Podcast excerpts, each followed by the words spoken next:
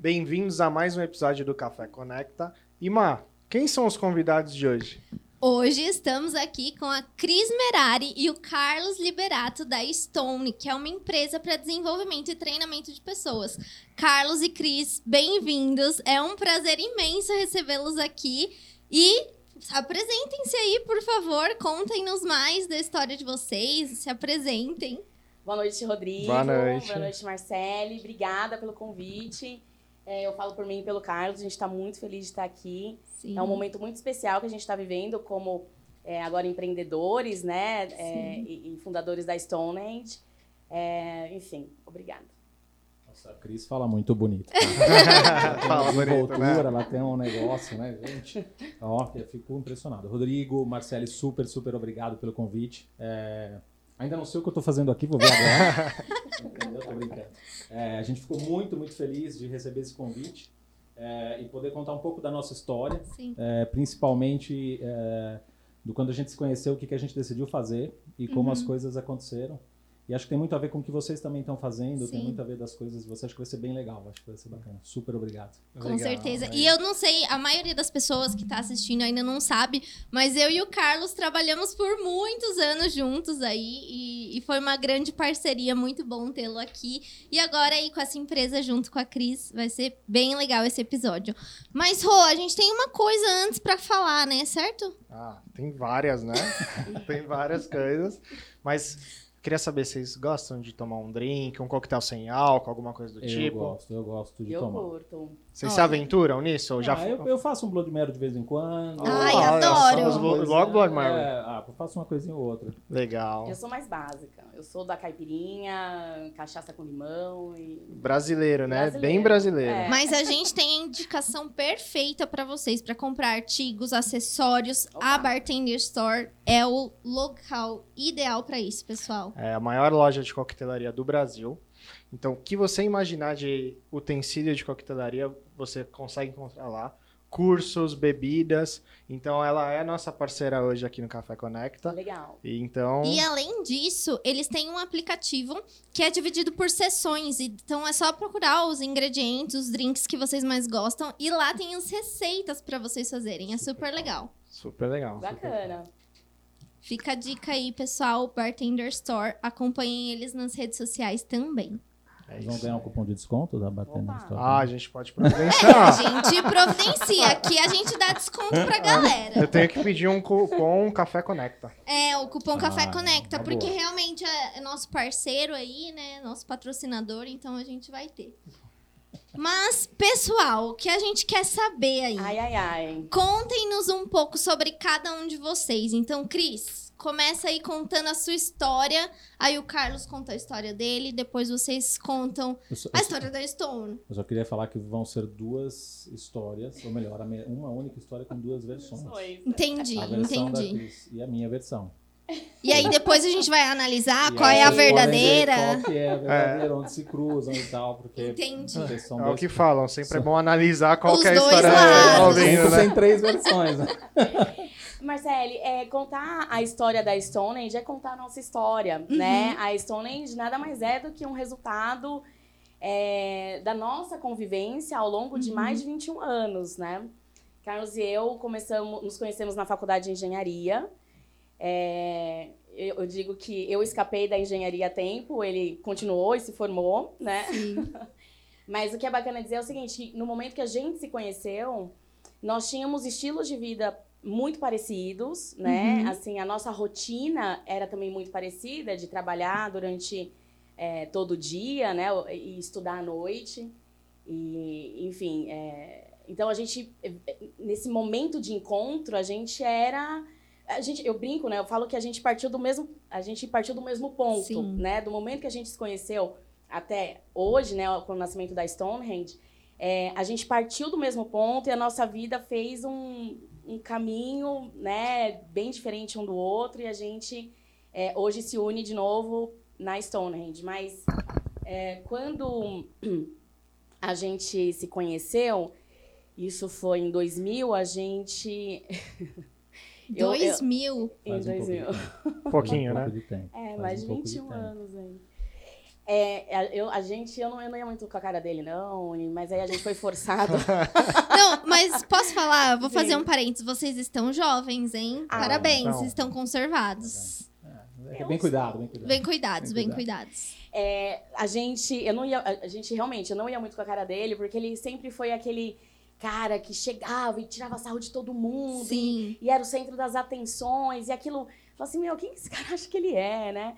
E não mudou, né? É, Continua assim até hoje, né? Obrigado. Essa parte pode cortar, viu, gente? Mas aí o que que acontece? É, a gente foi forçado, né, a ficar juntos por um ano inteiro por conta do labora- da aula de laboratório de química, Uhum. onde o professor falou, olha, números 1 e 2 vão trabalhar juntos durante todo o ano, 3 e 4, 5 e 6, 9 e 10. E aí, é, a partir daí não teve jeito, a gente teve que, enfim, fazer trabalhos juntos, né? E, enfim, e aí nasceu uma amizade. Um ano se passou, né, Carlos? E ele, ele saiu da faculdade, ele foi para uma outra faculdade. Ah, detalhe, a gente reprovou, né, claro. A gente... Nossa. Vocês reprovaram? Gente- Tem um episódio muito legal na faculdade.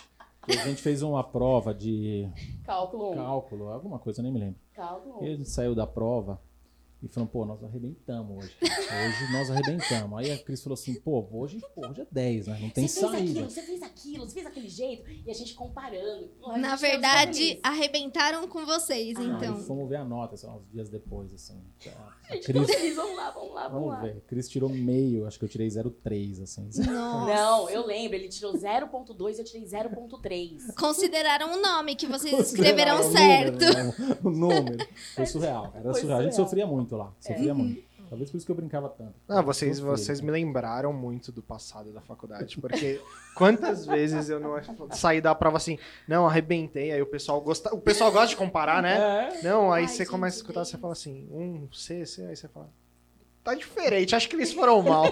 aí você pega O tá o otimista, né? Mas você sabe que a gente pegou muita amizade, a gente ficou muito amigo e depois, enfim, né?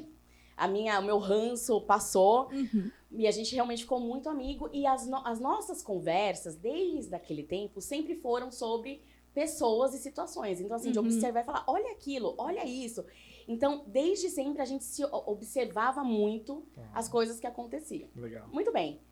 Ele saiu da faculdade, eu continuei na faculdade, mas a gente sempre se falou. A gente se falava todo dia, todo Uhum. dia. Naquela época não tinha WhatsApp, né? Era telefone mesmo, SMS.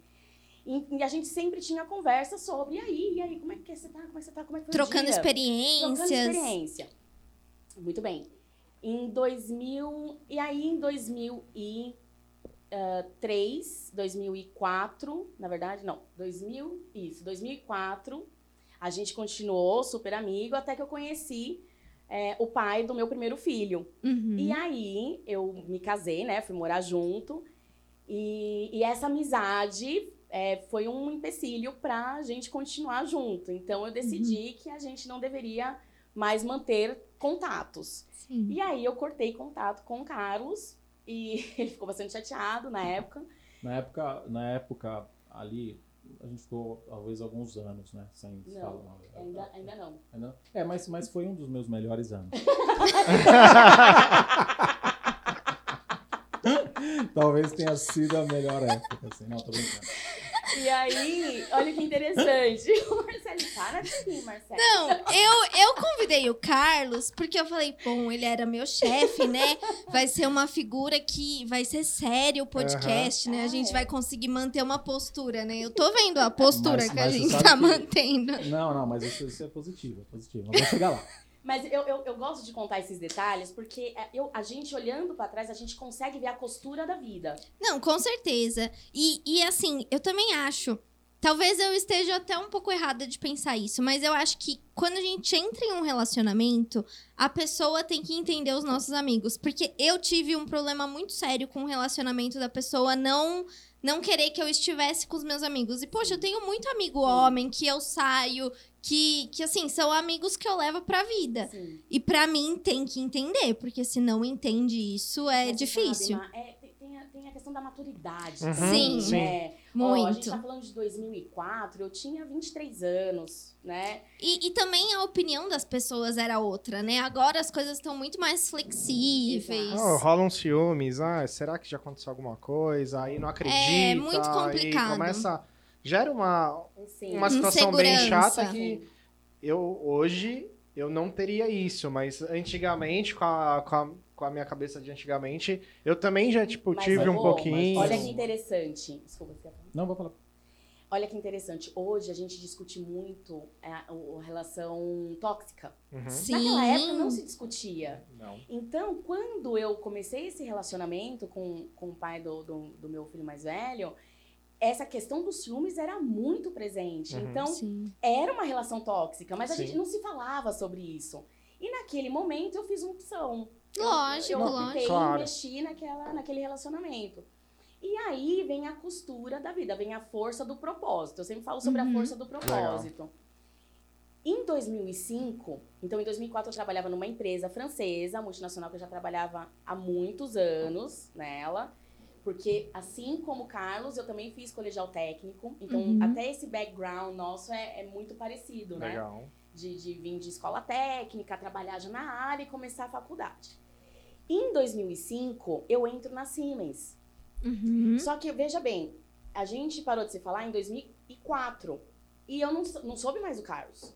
Uhum. Não tinha rede social, gente. Não tinha Facebook. Sim, tinha era outra um Orkut, coisa, né? mas- É, um Orkut nessa época. É, começando, começando um Começando, Orkut, né? Então, achar as pessoas não era tão fácil como era Sim. hoje, né? E na época eu troquei chip de celular, sabe? Foi nesse nível. E aí, quando eu entro na Siemens, é, eu lembro que foi assim, coisa de, sei lá, umas ou duas semanas depois, quem eu encontro na cafeteria da Siemens. Senhor Carlos Liberato. Vai vendo. Ali já. E aí vocês se encontraram, se reencontraram lá na Siemens. E em nenhum momento a gente falou, pô, por que, que você fez aquilo? Não teve DR. Aham. É, sabe aqueles, aquele amigo, aquela amizade que você tem que quando você passa anos sem se falar, quando você fala parece que foi ontem? Sim. Foi a mesma coisa. E a gente voltou de novo a se falar todo dia, o tempo Que todo legal. e tal. Naquele ano, eu fico grávida do Uhum. Pai do meu filho. A gente já tinha. Ah, detalhe, a gente já tinha separado, mas na tentativa de voltar, Uhum. eu engravido. Tá. E aí começa a minha. A, a, a primeira. Eu falo que foi a primeira vez que eu entrei na cova dos leões. Uhum. Porque eu engravidei numa época que os meus pais estavam se divorciando. Nossa. ca- Eu tinha voltado para casa dos meus pais. Meu, todo mundo em pé de guerra, Uhum. né? Minha irmã defendendo meu pai, meu irmão defendendo minha mãe, e eu lá grávida no meio da situação. Tentando processar o que que tava acontecendo com você, né? Perfeito. E aí que vem é a primeira, a primeira grande história de transformação na minha vida. Uhum. E, e que isso vai culminar na Stonehenge, tá? Só para já fazer um link. Legal.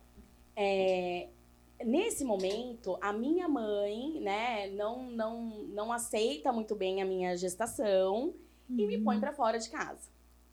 Nossa. Nossa, É. Mãe, Que te amo, barra. tá tudo super bem, mas ela me põe pra fora de casa. E é, o meu pai não era meu pai biológico, mas eu nunca soube. Eu fui saber depois de adulta. E aí eu começo a entender o porquê que a família do meu pai, é, libanesa, né? Uhum. não eh, dava a, a minha avó libanesa dava Yakut pro meu irmão, dava Yakut pra minha irmã e não dava Yakut para mim. Eu, le- eu tenho esse Nossa. flash de memória. Ou porque que a carne era pros meus irmãos e eu tinha que comer o ovo. E aí foi quando tudo começou a fazer Tudo sentido. começou a fazer muito sentido. E nesse momento que eu sou posta pra fora de casa Uhum. grávida, a família do meu pai acolhe o meu pai e a minha irmã, porque meus pais estavam se separando. Uhum. Meu irmão fica com a, a minha mãe Uhum. e a família do meu pai não me acolhe. Nossa. não me acolhe, porque a casa não tinha espaço pra mim. Uhum. Uma casa de três andares, né? Uhum. Com quatro suítes, enfim. Não, Não tinha, tinha Não espaço tinha espaço, sim. pra Nem mim. no quintal. Nem no quintal, mas tinha espaço pra todas as minhas coisas, todos os meus livros, minhas roupas, enfim, Hum. lá tinha espaço pra guardar. Muito bem, o pai do meu filho não me aceita na casa dele. E aí eu me vejo grávida, trabalhando numa multinacional, ganhando um salário, mas eu tinha acabado de entrar nessa multinacional. Sim. Veja bem, eu tinha três meses de empresa. E que eu tinha que comunicar ao meu chefe, que me fez um convite para ir para a empresa naquele momento. Imagine, eu saí de uma empresa a convite dessa outra empresa. Uhum. Essa outra empresa apostou, né, Sim. em mim, na- no departamento de vendas e tal. Muito bem. O que, que acontece? Eu vou para um hotel e vou ficar nesse hotel até saber o que, que vai acontecer na minha vida. Uhum. E tendo que lidar com a gestação, com a rejeição, com, de todos os lados, né? Uhum. E, e tendo Com a que- separação também, com a né? separação, com o fato de estar grávida e não ter apoio e, e tudo mais. Então, eu cheguei nesse momento, Marcele, assim, que eu tinha neste momento, eu tinha dinheiro, Uhum. mas eu não tinha, é, eu não tinha apoio familiar. Você não tinha uma base pra te sustentar naquele momento, né? Não tinha. Porque muitas vezes a gente atrela a segurança muito ao dinheiro, né? Ao financeiro. Perfeito. Mas, poxa, e, e aquele suporte emocional Sim. que você precisava naquele Perfeito. momento, né? Perfeito. E aí, Marcelo, o que que acontece? Chegou um momento que o dinheiro também acabou. Eu não conseguia mais é, bancar o hotel. Uhum. E quem é que eu tinha contato naquela época? Eu tinha contato dos meus amigos de teatro, porque eu fiz Uhum. teatro durante muitos anos. É, alguns desses amigos me acompanharam de perto. E eu tinha o meu amigo, né, Carlos, que no, no, no momento onde eu tinha dormido dentro do carro, na rua, porque eu não tinha mais dinheiro para pagar o hotel, eu não tinha para onde ir, eu ligo para ele e falo assim, cara, você pode me emprestar 50 reais? E o Carlos, essa foi a primeira vez de muitas outras que o Carlos falou assim, tá, qual, dá sua conta.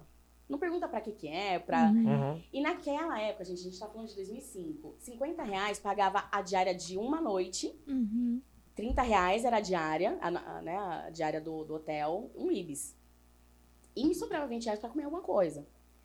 E aí, nesse meio tempo, gente, eu tive que contar pro meu chefe que eu estava grávida. Eu fazia parte de uma equipe de vendas, onde tinha eu e mais duas mulheres. O resto era todas homens. Uhum. E numa reunião de final de mês, ele apontando os resultados, falando, olha, tá uma merda, né? Pode falar merda? Amigo? Pode, pode. Tá uma merda, né? Os números estão uma merda. E pra ajudar, a Cristiane, que acabou de chegar, tá grávida. E aí você não tinha contado pra sua equipe, você só tinha contado pra ele. Querido, querido. Não, fofo, né? Super, super ético. Não, sem comentários. mano. Sem e comentários. aí, Rodrigo, naquela época, não se falava, como se fala hoje, do relacionamento tóxico Sim. entre dentro do mundo corporativo. Uhum. Claro. Então você percebe que é, até esse ponto eu já tinha vivenciado um relacionamento amoroso muito tóxico Uhum. e estava vivenciando um relacionamento corporativo extremamente Tóxico, né? tóxico, Claro. machista e etc, etc. E sua cabeça nisso tudo? Como que, como que tá? Porque assim, aconteceu tudo isso. Sim, Tem gente que, que fica sem motivação pra levantar por muito menos. né? Sim. Como, como que foi? Como que você fazia sim. até pra, pra galera entender que, meu... que- De, de e onde aí? vinha é, essa da onde força, vinha a né? força? E aí que eu falo que o porquê, e a gente vai chegar nisso, eu vou sempre Uhum. conectar com a Stonehenge, porque, veja bem, eu sempre fui, e aí que as nossas histórias começam a se distanciar, embora a gente sempre, sempre estivesse muito próximo um do outro, mas a- as, as, as histórias que a gente enfrentou, a gente enfrentou de forma diferente. Então eu sempre Uhum. fui muito da filosofia, da espiritualidade, sempre. Eu sou iniciada de Sim. uma ordem é, hinduísta chamada Ramakrishna. É, é uma ordem que estuda Vedanta. Vedanta Uhum. é uma filosofia que é baseada nos Vedas, a primeira escritura, a escritura mais antiga que existe. Uhum. Mas antes de chegar na Vedanta, eu estudei 10 anos num colégio de freira, depois eu Uhum. frequentei kardecismo, eu quase me iniciei numa ordem Wicca, né, de, de Uhum. bruxaria natural, mas é, acabei desistindo por uma decepção que eu tive com a própria mestra do, do Uhum. local. E fui parar. Ah, tive um- esse, nesse momento, e é importante dizer isso também, neste momento eu briguei com Deus. Uhum. Pra mim, acabou. Acabou, porque veja bem, nesse dia que ele me emprestou 50 reais, eu não fui pro, pro Ibis, que era confortável. Eu fui para um motelzinho de, de- da, da Avenida PC lá. Sim. Por quê? Porque era muito mais barato, era 15 reais. E aí me sobrava dinheiro Uhum. para de repente para uma próxima noite ou tal, tal, tal. Essa foi a primeira grande saída de cova de leão da minha vida. Uhum. Porque eu fui pra esse motelzinho no meu carro, cheio de coisa no carro, eu grávida, meu, morrendo de sono, cansaço, fome, passando mal por conta da gestação. Sim, porque nos primeiros meses. Nos primeiros meses, não, né? A gestação inteira é, é difícil, né? É, é muita coisa pra processar fisiologicamente Sim. e psicologicamente. Perfeito. E aí que veio a minha força, Rodrigo, respondendo a sua, a sua pergunta. Porque nessa noite que eu tava num motel, eu ouvia gemido de um lado, eu ouvia gemido do outro, e, e a minha cabeça na televisão só tinha eh, pornô, não tinha nenhum jornal nacional pra assistir. E aí, no meio da noite, eu passando mal, fui no banheiro pra vomitar. Quando eu Uhum. chego no banheiro, gente, olha, eu falo assim. Pode ser que agora eu exagere, né? Mas a minha memória é essa. Pode ser que tenha sido uma. Mas na minha cabeça eu vi baratas Uhum. saindo do ralo. Uhum. Ali, eu falei assim: não, não existe. Esse é fundo de poço. O Uhum. fundo do poço é aqui e não, não, não existe coisa pior. E aí foi que eu falei assim: olha, Deus não existe, eu não preciso de Deus na minha Uhum. vida, beleza? E eu olhava pra minha barriga e falava assim: bebê, somos nós dois e eu tenho um bebê e eu, e eu enfim, eu preciso fazer alguma coisa. E aí, gente, me veio essa raiva. A raiva, a, a, a minha força veio da raiva. Uhum. Porque aí eu me senti. Porque, gente, olha, eu falo o seguinte: eu sou graduada em rejeição na vida. Pós-graduada em sobrevivência. Uhum. Entende? Só que ali eu acho que acumulou todas as raivas que eu tinha de rejeição da minha vida até então. Sim. E aí eu falei: quer saber? Eu não preciso de nada nem ninguém, sou eu. Amanhã eu vou resolver minha vida. Foi literalmente na força do ódio. Na força do ódio, gente. Na Sim. força do ódio. E aí, o que, que eu pensei? O melhor, cara, é que às vezes a, a gente tem conversa sobre isso que Uhum. aconteceu e tudo. E aí a gente. Putz, aquela vez você tava ferrada, né, cara? Sim. Você não. Assim, ah, foi o pior? Pô, foi o pior e tal. É, assim, realmente, o, o modo que a Cris conta, e, e parte disso eu vivenciei. Muitas das coisas que até aconteceu, que eu já não lembro, mas a Cris lembra, é, é, é, assim, era, era uma situação muito. Não era muito difícil mesmo, cara. Era muito. Era surreal a, a condição e tal. é, e, e difícil para saber como iria sair. Como iria sair daquilo lá. Porque era, o- era, putz, era o fundo do poço. Como sairia? É. É, putz, a gente se falava, não tinha essa, essa, essa facilidade que tinha. A ligação do celular era cara, não era Uhum. barato. Mas a gente se falava. Às vezes. é, eu morava longe, saía. Teve uma vez ou outra, isso a Cris conta, eu também me lembro, que é, eu saí de casa e fui buscar ela em algum lugar para Uhum. levar em outro, assim, tipo, ajudar e não sei o quê. Não era nem muito meu, minha pegada, assim, eu, eu, eu era moleque. Isso, você tinha quantos anos, Cris? Isso era 24, né? 24, tava com 25. Muito novo, assim, né? eu era moleque, não tava nem com nada, entendeu? Eu- O filho não era meu, pô. Então, assim, não tinha problema, cara. Uhum. É, tava lá, eu tava em casa, os meus pais, morava com meus pais, não tinha problema, né? É, então, assim, eu não tava nem pra nada. Às vezes, quando a Cris me conta algumas, alguns episódios que aconteceram nessa época, onde eu, eu ajudei com coisas que eu, eu às vezes, é, não me lembro, até eu mesmo fico impressionado, assim, com a minha atitude, porque eu não... Ela, se a senhora vai Mas é um por outro, isso assim, um- que eu me lembro. Porque foi, foi, foi fundamental. Por exemplo, gente, imagina, você tá sozinha, você não tem apoio. O meu pai, coitado, o meu pai, que não era meu pai biológico, mas que me criou a vida inteira, e que foi é, meu, meu melhor amigo, né? A gente tinha uma relação muito, muito íntima, muito próxima, muito. A gente era muito conectado. Mas, é, e aí eu vou falar do meu ponto de vista aqui, né, de quem vivenciou é, uma família árabe. Uhum. Meu ex-marido, inclusive, também é da mesma família do meu pai, né? Uhum. É primo é, de segundo grau do meu pai. Mas, assim, o, o homem árabe, eu vejo, da minha vivência, tá, gente? Pelo amor de Deus, é dentro da minha Uhum. vivência, eu percebo o homem árabe. Existem dois tipos básicos de homem árabe. Aquele que é o Que é o provedor, e né? que bota Sim. o pau na mesa. E tem aquele que é todo coração e que é todo amor e que às vezes não, não consegue se impor. E o Uhum. meu pai era esse tipo de homem, ele não conseguia se impor. Uhum. Imagina, ele casou com uma mulher que já tinha uma filha de dois anos. Gente, isso eu fui saber depois de adulta, então você imagina a cabeça, né?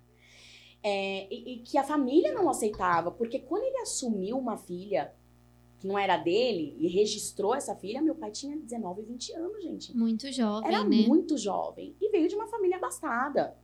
Uhum. E minha mãe, enquanto minha mãe veio de uma família de trocentos irmãos que passaram fome, aquela coisa toda. Uhum. Uhum. Então eram classes sociais muito distintas, né? E, e- e não vou falar obviamente, porque não faz o menor sentido dizer obviamente, mas obviamente a minha mãe foi muito rejeitada nessa família, nunca Sim. foi aceita, né? E eu por consequência, óbvio. Muito bem, é, eu não esqueço, porque você imagina, você tá sozinha e você recebe a ligação todo dia, você tá bem? Você Numa jantou? época que não era fácil. né? Não. Você jantou? Tô aqui no Rio de Janeiro. E, e- e quando é que você vai fazer exame, meu? Não, vou Uhum. bem. Bem amoroso. Quando É, você vai não, fazer não- exame, era. Não, eu já tava ligando. Já tava ligando. É, A tem, Marcele, tem aquele a Marcele- contraponto. a Marcele me né? conhece, sabe que eu não sou das melhores, as pessoas mais afetuosas pra falar um Ah, negócio. é super no amor. Mas eu ligava. E aí, e aí, cara? E aí, cara, meu, você já fez exame, meu? E aí, quando é que você vai fazer exame, meu? Tá tudo bem com, com- com o bebê e tal, não sei o quê? Aí eu vou amanhã. Tá, então que horas que é amanhã? Duas horas. Tá, beleza. Depois você me liga, então, pra dizer como é que tá. Mas assim, é do jeito dele, mas assim, com muito cuidado, né? Era seu ponto de apoio. É, Total. Assim, ele não lembra, né? Eu já falei isso pra ele algumas vezes. Você lembra quando você me ligou? Você falou assim, você quer que eu vá no mercado? olha Entendeu? só. Você quer que eu, você quer que eu passe no mercado? Né? Para de comer besteira, meu, só come pizza, eu só comia pizza. Só come Uhum. pizza. Mas en- enfim, nessa força do ódio, gente, eu resolvi a minha vida no dia seguinte. Uhum. E hoje, com 40 anos, eu falo, Deus agiu naquele momento Uhum. na minha vida. Sim. Entende? Por quê? Porque quando eu acordei, eu tive brilhantes ideias. Nossa, toda a solução veio na minha cabeça. Eu falei, eu vou, eu tenho um plano de saúde. Eu não fui trabalhar, avisei, não estou bem, não vou trabalhar. Firme e forte, sem medo de ser demitida. Uhum. Tava grávida mesmo, já me demiti. E aí eu fui pro hospital e falei pro médico que me atendeu no pronto-socorro: escuta, olha, tá acontecendo isso, isso, isso, isso isso lá na empresa onde eu trabalho. Eu tô sendo humilhada todo santo dia. Porque eu chegava, o meu chefe falava assim: nossa, de ontem pra hoje está o dobro do tamanho. E era, era de forma muito pejorativa, sabe? Não era, não era, não era uma coisa assim agradável. Enfim, o médico falou assim: eu vou fazer uma carta agora, é, dizendo sua gravidez é de risco. Falei, muito obrigada. É, eu vim aqui pra isso, porque eu não bom. tenho condição de ficar dirigindo, visitando, eu tô com a cabeça a mil. E não sei o que, e aí o, mé- o médico fez. Eu apresentei no mesmo dia, eu fui pra empresa no mesmo dia, só pra entregar a carta e dizer: eu não posso mais ser vendedor externo. Uhum. E aí a- o povo lá ficou enlouquecido, por quê? Porque eu era comissionada. E Uhum. pra me manter interno, eles tinham que fazer uma média do salário. Sim. E aí, meu bem, eu fui, fiquei interna sem fazer nada durante o que foi muito ruim também pra mim, porque eles fizeram de propósito. Ah, fecha os envelopes aí pra gente. Era assim as minhas atividades, entendeu? E aí, você que já tava naquela pegada de trabalhar, de sair, um monte de coisa externa acontecendo, o trabalho também era um refúgio, né? Eu posso Chegar no fazer trabalho um... não ter Eu, nada. eu quero fazer. Você, chefe, ou ca- líder, homem e mulher também, porque eu sei Sim. que tem. Não seja esse tipo de pessoa. Não faça isso com ninguém. Com nenhum funcionário seu. Principalmente com uma mulher grávida. Não deixe de contratar uma mulher porque ela pode engravidar. Não, não tome essa atitude. Seja um ser humano decente. É, você, não, você não precisa ser um ser humano bom. Seja decente. Porque é um absurdo É você saber que pessoas agem dessa forma. Então não seja assim. Não, e não seja mesmo, porque hoje tem, tem, tem penalidade pra isso, né? É, hoje fala muito da. Fala-se muito da ética, né? Sim. Da ética profissional, da ética corporativa, da ética com os seus colegas. Mas antigamente era uma coisa que não existia, né? Não. É, e hoje eles tentam disfarçar, né? Hoje Ah, existe, sim, é. Hoje existe, mas, mas, aí eles tentam fazer algum um disfarce, ou então você vai, denuncia e, e a denúncia Não avança. não avança. Então a gente sabe que existe, mas que também tem muita. O pessoal mascara muito Sim. ainda esse tipo Tem, de tem- coisa. é, tem muita proteção, de fato. Eu, eu alguns uns meses, um ano, um ou dois anos, eu recebi um. Eu estava fazendo um processo seletivo é, de alguns funcionários, e aí era inclusive funcionário na Índia. E aí a pessoa que estava contratando falou assim: olha, mas é, entrevistei, fiz o processo, uma menina super boa. Falei, falei, olha, nós vamos contratar ela, ah, só que tem uma coisa. Eu falei, que coisa? Ela tá grávida. Eu falei, tá, mas e aí? Falou, não, mas ela vai sair é, de licença, vai ficar Uhum. tempo. Eu falei, tá, tudo bem. Ela entra, faz o que ela tem que fazer durante esse período, depois ela sai, Sim. depois ela volta. Uhum. Ela continua sendo boa. Ah, mas é, não é um problema? Eu falei, não, claro que não. Sim, segue a vida. né? A menina é boa, eu gostei dela. Segue. E a pessoa ficou surpresa e tal. Ainda depois me falou, ah, eu gostei de sua atitude. Eu falei, não, não tem que gostar, isso é, é o básico. Deveria ser básico. normal. É né? normal. E, e, e você sabe que é, uma, uma das coisas que, que na- até na, na nossa antiga empresa funciona muito bem é essa questão do- dos ah, da, parte das contratações deficientes e tal. Do- Eles, eles têm um trabalho absurdo, assim, muito bacana. Isso é verdade. É, e e a- eu era uma das pessoas que incentivava muito Legal. trazer pessoas para o nosso time, porque eu acho, acho bacana, eles são competentes tanto quanto. E, e uma vez me chamaram e falaram assim: ai, Carlos, é, eu queria que você falasse para os outros gerentes e tal, é, como é que é isso. Eu falei, cara, mas isso, isso o quê? Eu tô É, contratando é as porque pessoas, tem cara. coisas que não dá pra gente ensinar, né? É. Não dá pra gente ensinar a pessoa a ser uma pessoa ética, a ser uma Não pessoa dá, boa, não a entender que todo mundo é igual. Não dá. S- são coisas que, por mais que as pessoas queiram que você dê um treinamento, uma palestra, gente, é intrínseco, É do ser intrínseco, é humano. intrínseco. Mas a gente vê que não. é, hoje ainda não é simples, a galera não entende. Eu faço parte do, da empresa que eu trabalho, eu faço parte do departamento de diversidade e inclusão. E a gente vê no dia a dia como é difícil você transmitir essa cultura para a organização, educar as Sim. pessoas, É mostrar que, é, que são seres humanos, é o que você falou. Não importa a condição, é um ser Você humano. sabe como eu vejo isso hoje, Rodrigo? Eu, eu acho que esse trabalho, por exemplo, dentro eh, do, do corporativo, ele tem que ser cruzado, ele tem que ser top-down, né? De cima para baixo. Ele também tem que ser bottom-up, que é de baixo para cima. Então, ao- ao- o trabalho, ele deve ser feito em paralelo. Ao mesmo tempo que a gente conversa com as lideranças, Uhum. a gente também deve conversar, é, é, a grosso modo, com o chão de fábrica, porque Claro. com Sim. o indivíduo também tem que aprender a se valorizar, a ter autorrespeito, a melhorar a sua autoimagem, porque Sim. você não, você pode impor respeito, Com mesmo para um chefe abusivo. Sim, Você entende? Então, ao mesmo tempo que a gente conscientiza a liderança, a gente também tem que trabalhar na autoestima e na autoimagem do funcionário. claro. Porque aí sim a coisa vem, se encontra e avança. É, eu acho que tem muito trabalho a ser feito nesse Uhum. sentido. É, de novo, essa minha primeira experiência, é, eu lidei muito com a toxicidade, né? E com a própria rejeição. Uhum. E aí eu vou continuar, pode continuar aqui? Lógico. Claro, claro. Tá, Vai lá, Toca Cris. é a assim que funciona. Vez, cara, tem a segunda vez que ela ficou na Copa E dos tem a terceira também. Não, né? a gente tá esperando Mas todas é- elas. Tem é a tá. terceira, não? Tem. A segunda dos professores lá. né? Ah, A meta é bater o recorde de tempo aqui hoje. Olha ah, só. mas a segunda. É, os professores. É, foi Você também, né? foram, É, porque eu tava grávida, né? É, Bem, aí, bom, ok, passamos, consegui me estruturar. Então, nesse mesmo dia, eu fui no, no hospital, Uhum. levei a carta pra empresa. De lá eu saí e fui até uma imobiliária na região onde eu moro. Falei, contei a história pro dono da imobiliária, que coincidentemente, não acredito em coincidências, mas coincidentemente era um evangélico. Uhum. E ele ouviu a minha história, a esposa dele chorou ouvindo a minha história e falou: Não, eu vou te arrumar um apartamento hoje. No dia seguinte, eu entrei num apartamento alugado, sem ter a menor condição de alugar, porque eu tava sem grana, mas eu falava: Ó, eu vou receber, eu sabia que eu ia receber meu salário tal dia, tal, tal, tal. Enfim, entrei no apartamento. Eu entrei nesse apartamento, gente, com um colchão e uma garrafa de água e o livro O Homem de la Mancha. Por quê? Porque a, a, a, a benevolente família do meu pai, que não me aceitou lá porque a casa era muito pequena, não tinha espaço, me doou um colchão pra eu poder Pô, dormir. conversando legais, vendo? É, foi muito Não, a gente top. tem Legal, que ser que bom, grato, tem que né? ser O grato. colchão. Colchão. Gratidão. Hashtag Hashtag gratidão. Gratidão. Beijos de luz. E aí, dali pra frente, aos pouquinhos, eu fui. é, enfim, eu, eu não tinha nada, gente, não tinha nada no apartamento, não tinha absolutamente nada. Tinha eu, o colchão, e na mesma noite eu fui num mercado que tinha do lado pra fazer uma faxininha ali no banheiro, poder Uhum. usar o banheiro. Bem, gente, daí, dali pra frente tudo se avançou e o Carlos sempre, sempre, sempre, absolutamente sempre do meu lado de forma virtual.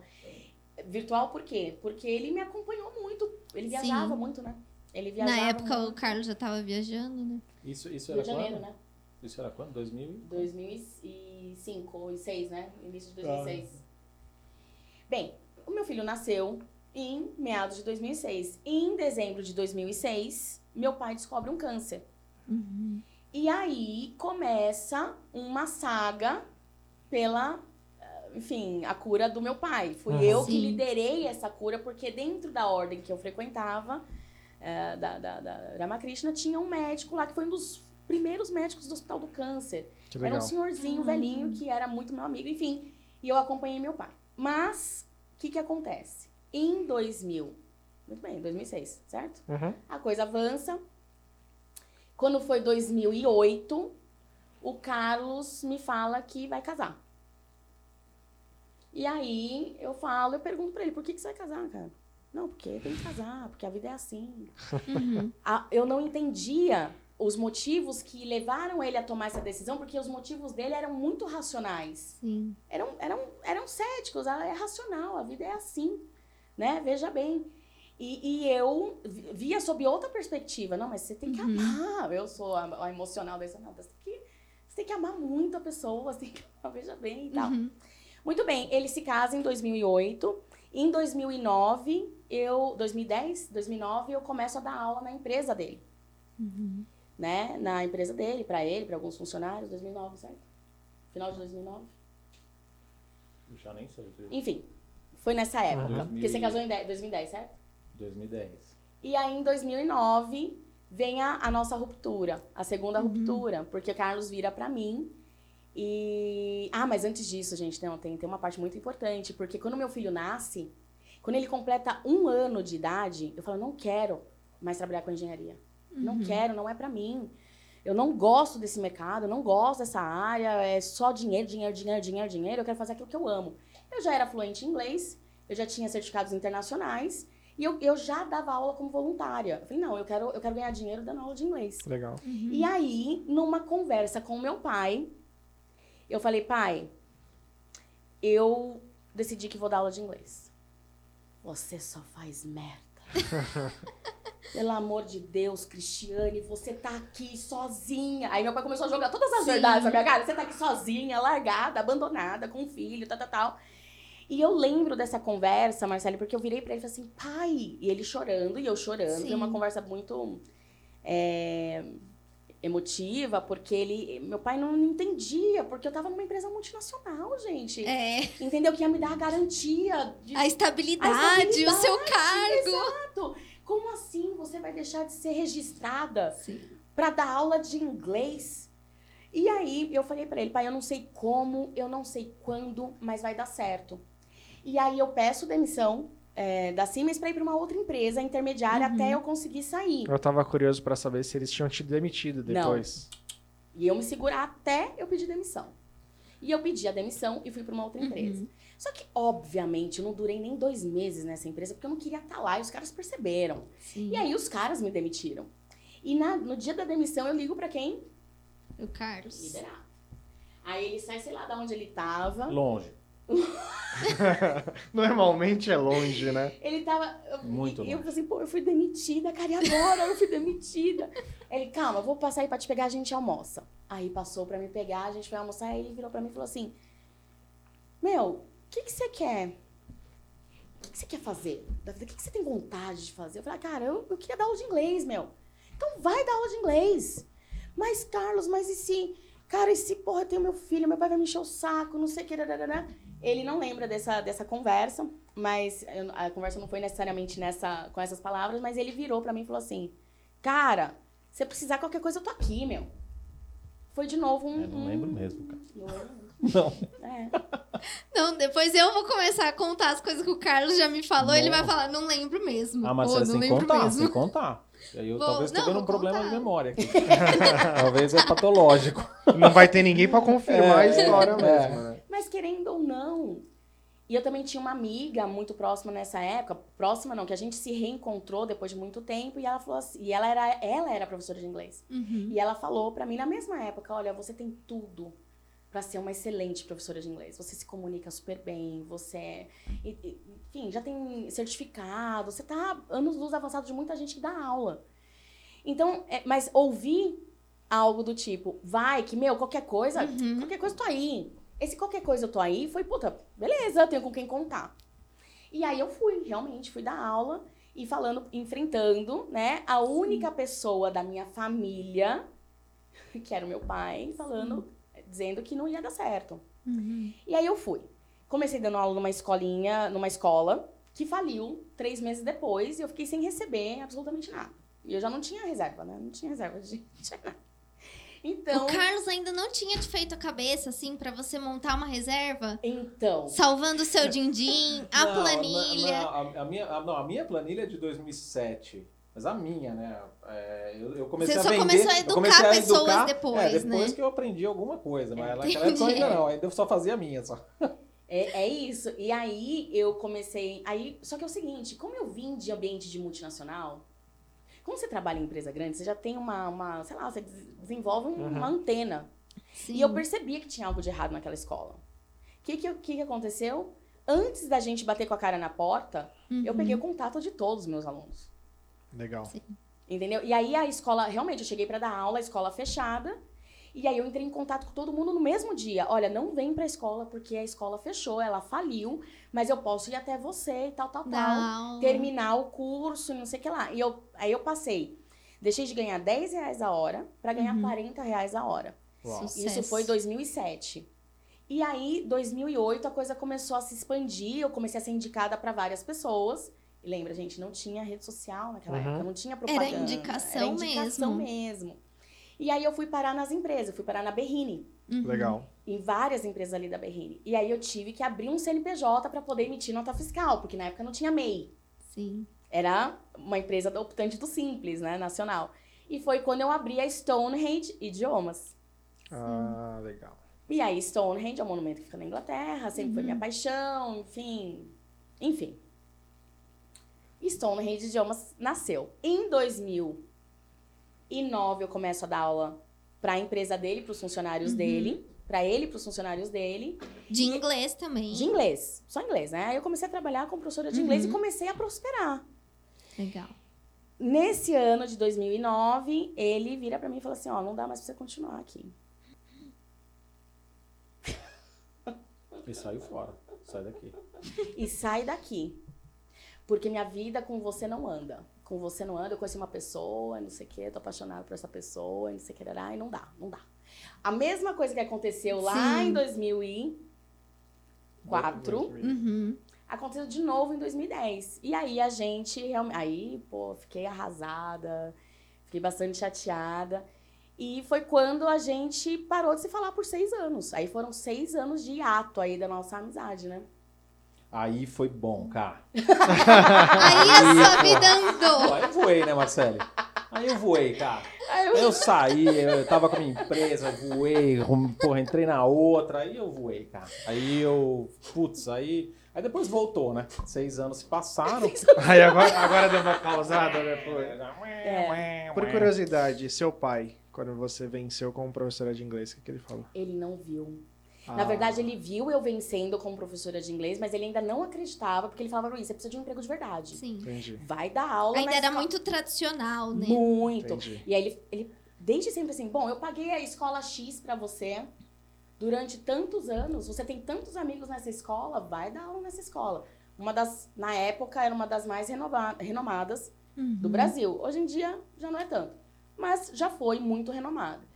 E aí vai dar aula nessa, na- nessa escola. Você conhece gente lá, lá é, né, você é Uhum. registrada, porque a cabeça dele era do registro. Aham. Sim. Ele não entendia a questão do empreendedorismo, né? Não, Eu se hoje já é difícil, imagina. É, Imagina sim. naquela época, né? E, e aí, ele, mesmo ele vendo eu conseguindo, por exemplo, comprei. Cheguei em 2012, eu tinha uma equipe de três professores trabalhando comigo. Uhum. Então eu dava aula e gerenciava três professores. Comprei um carro, não foi à vista, mas eu comprei um carro zero. E, sem planejamento financeiro nenhum, by the way. Vai, E- velho. Mas meu pai não via, não via, não via isso como algo, como sucesso. Mas aí vem a nossa quebra, né, de, de, de amizade. Em 2014, a gente ainda estava separado, o meu pai falece, né? Entendi. Ele veio a falecer depois de oito anos, é, enfim, é, sobrevivendo, né, um Uhum. câncer. Ele faleceu. A morte dele foi um outro, um outro shift que eu tive. Uhum. Porque você, quando você vê a morte de perto, Né? E, e, na verdade, eu sofri a morte dele muito antes, né? Porque eu via. Você viu o processo, né? E o processo né, de um Desgasta, paciente né? oncológico é muito desgastante. E o meu filho tinha como referência masculina o meu pai, Uhum. né? Desde quando nasceu. Então, durante esses oito anos, eu fui preparando o meu filho Sim. pra despedida. Uhum. Então, era, era muito punk. Mas essa força só veio, gente, pra eu fazer tudo isso por conta daquela experiência que eu tinha tido. Sim. Entende? De, de, de entender que, escuta, a gente consegue sobreviver sem pessoas. Sim. Entendeu? Mas se a gente estiver conectado com pessoas, a gente passa por, por situações de forma muito mais Leve. leve, né? E, e foi, eu comecei a ensinar o meu filho que as conexões não são só físicas, Sim. que as, as conexões também são espirituais, né? Sim. Então eu tive essa, essa minha ligação com o espiritual ficou muito, mas muito mais forte por conta do processo do meu pai. Ele falece em 2014. Na- no mesmo ano eu falo, ok, eu vou eu vou trabalhar na tal da empresa que ele queria que eu trabalhasse. Uhum. E aí passei no processo seletivo e comecei a trabalhar nessa escola. Só que, gente, quando meu pai falece, quando um pai falece, tem o quê? O que, que vem depois do- da morte? O luto. Não, querida, vem o inventário. Ah, só, só que se você tivesse um educador financeiro, É, tá você ia ter uma reserva vendo? só pra pagar o Tá inventário. vendo? Você tá entendendo? Não, não, é mas, mas o pai tinha, o pai tinha. O pai fez Ah, um legal. seguro que pagou. menos resolveu. mal, é. menos mal. Exato, mas dentro Mas não desse processo de inventário, o que, tem que acontece? filhos, tem irmãos. Tem irmãos. Ah, E durante o processo do, do, do câncer do meu pai, eu lidei com a. Eu chorei a morte dele durante todo o processo. Quando ele faleceu, o- tanto eu quanto o meu filho já estávamos preparados para aquele momento. uhum. Tanto que o meu filho tinha seis anos de idade e virou pra mim e falou assim, no, no funeral. Eu perguntei se ele queria ir. Ele falou, quero, mãe. Tá bom. No funeral, ele vira pra mim e falou assim, mãe, minha irmã lá abraçando o corpo, chorando em cima do corpo, e acariciando e beijando o corpo. E o meu filho assim, mãe, o vô deve estar achando tudo isso muito louco, né? Porque ele nem tá aqui, é só o corpo dele. Então, essa consciência de que era só um corpo e que meu pai já estava num outro local, o meu filho tinha e eu também já tinha. Uhum. Só que o fato de eu não estar desesperada, não estar chorando, de naquele mesmo ano, quando meu pai estava internado, eu comemorar o aniversário do meu filho Uhum. e, e não ficar de luto tendo meu pai vivo, isso incomodou muito a família tradicional Brasileira. brasileira. Libanesa, libanesa. Né, caso. Então, é para eles era inconcebível eu ter feito um, um comemorado o aniversário do meu filho, por exemplo, meu pai estando internado. Uhum. Como assim eu não choro no, no, no velório do meu pai? Mas nun- nin- nunca ninguém viu os meus choros durante todo o Sim. processo. Eu levei meu pai para Brasília, eu levei meu pai para Goiânia tentando tratamento alternativo, Uhum. Fui buscar cirurgia espiritual. Cara, assim, é, Fez de tudo, Cara, literalmente. tudo e mais um pouco. E, e- e, assim, as pessoas nunca reconheceram. Embora eu nunca tenha feito pra, ter- Sim. pra ser reconhecida, né? Mas enfim, nesse processo, assim que meu pai faleceu, a família do meu pai cortou vínculo total de vez comigo. Eles olhavam. O meu pai é quem olhava o meu filho pra eu trabalhar. Enquanto meu pai estava internado, quem olhava era a família dele. Uhum. Minha mãe não era muito presente, né? É, veja bem, hoje é a minha mãe quem tá com os meus filhos pra eu estar aqui. Mas é, era, era a família do meu pai quem ficava. Só que assim que meu pai faleceu, meu bem, acabou. Tchau. Não, não vai ter Natal, a gente não vai comemorar Natal. Eu pra minha irmã, vai ter Natal esse ano? Como- Vamos, vamos passar junto, né? Sem o pai. Uhum. Não, eu vou trabalhar, não, eu não sei o quê, não vai ter, não vai ter festa. Aí eu vejo no Facebook a família inteira reunida no Natal. Que Mas tudo bem. né? Aí tudo bem, Uhum. A gente fica chateado, tudo bem o lógico. cacete, é. né, gente? Pode falar cacete, moça? Pode. tudo bem o cacete, né? Fiquei mal para um caramba. Sim. Mas, de novo, e aí, de novo, eu tenho que lidar com essa solidão, né? Forçada, uma solitude Uhum. forçada, né? Que são coisas distintas. Mas, enfim, isso foi 2014. 2015 eu começo a dar aula de inglês nessa instituição Uhum. bastante famosa. E foram anos maravilhosos, mas foram anos muito torturosos também, Uhum. porque eu vivenciei de novo uma relação extremamente tóxica de, de, de comando, né? De liderança, né? Uhum. E aquela visão da empresa que você, você se o aluno não rematriculasse, gata, você, você tinha um número de rematrícula para atingir. Não a culpa atingiu, é sua, né? Se não atingiu, a culpa é Você sua. tá fora. Você entende? Aluno faltou tantas vezes, ah, Uhum. é problema com o professor, com certeza. Não é porque ele tava cansado e não quis ir. Nossa, quantos Ou é professores eu porque já não o- o aluno tem sem problemas. querer, velho. Olha só, Rodrigo, você vê? Nossa, Certeza. certeza. Certeza. Rô, certeza. Certeza. Desculpa, professores. Teachers. Não, nunca. Teacher, sorry. É, é isso. Então, assim, era uma instituição que pregava que pregava a humanização, o vamos abraçar diversity, vamos não sei o que, mas, Ah, cara... A gente vê muito isso, né? Muita gente prega, mas e ele na prática do dia a dia? Você tá entendendo? Sim. É assim. Então, aí isso a gente tá em 2000 e... 14. Nunca Não, mais... 15, 15, 15. Nunca mais serei convidada, porque veja bem, eu já tô contando a vida inteira aqui, né? Mas tá certo, é assim que a gente gosta. E aí, 2018, trocou gerente. Na primeira entrevista da nova gerente. Ah, eu tive um, um burnout, Uhum. tá? Eu tive um burnout em, em junho, em maio de 2018. Eu tive um apagão, eu fui parar no hospital, fui internada, tomei um mata-leão, um sossega-leão, que eu dormi por três dias. Nisso eu já tava casada, né, gente? De novo, enfim. Não vou entrar nesse assunto, porque nem assinei divórcio ainda, Da então próxima melhor nem- vez nós vamos trazer um flip chart, alguma coisa, pra fazer um- uma linha do tempo. Porque senão se perde mesmo. São muitos anos e são muitas coisas. Quando, Os eu for, é, quando eu né? for contar a minha. É, bem rápido. É, não, é a, a minha são. mais porque, meu, o meu é objetiva. 01, né? É 0, a minha é assim. E essa talvez seja a grande sacada. Mas O aí- bom é que a agência consegue fazer uma animação pra gente, estilo um jogo da vida, sabe? É. Que o carrinho vai São passando. As. Vai. Olha isso. Vai o Thiago três, e o então. Guilherme vão matar a gente. Aí de vai ter a fazer isso casinha, volte, volte Volte 3K. três casas. As os leãozinhos. Você vai ser isso aí, cara. Puta. Morreu, volte e duas aí... casas.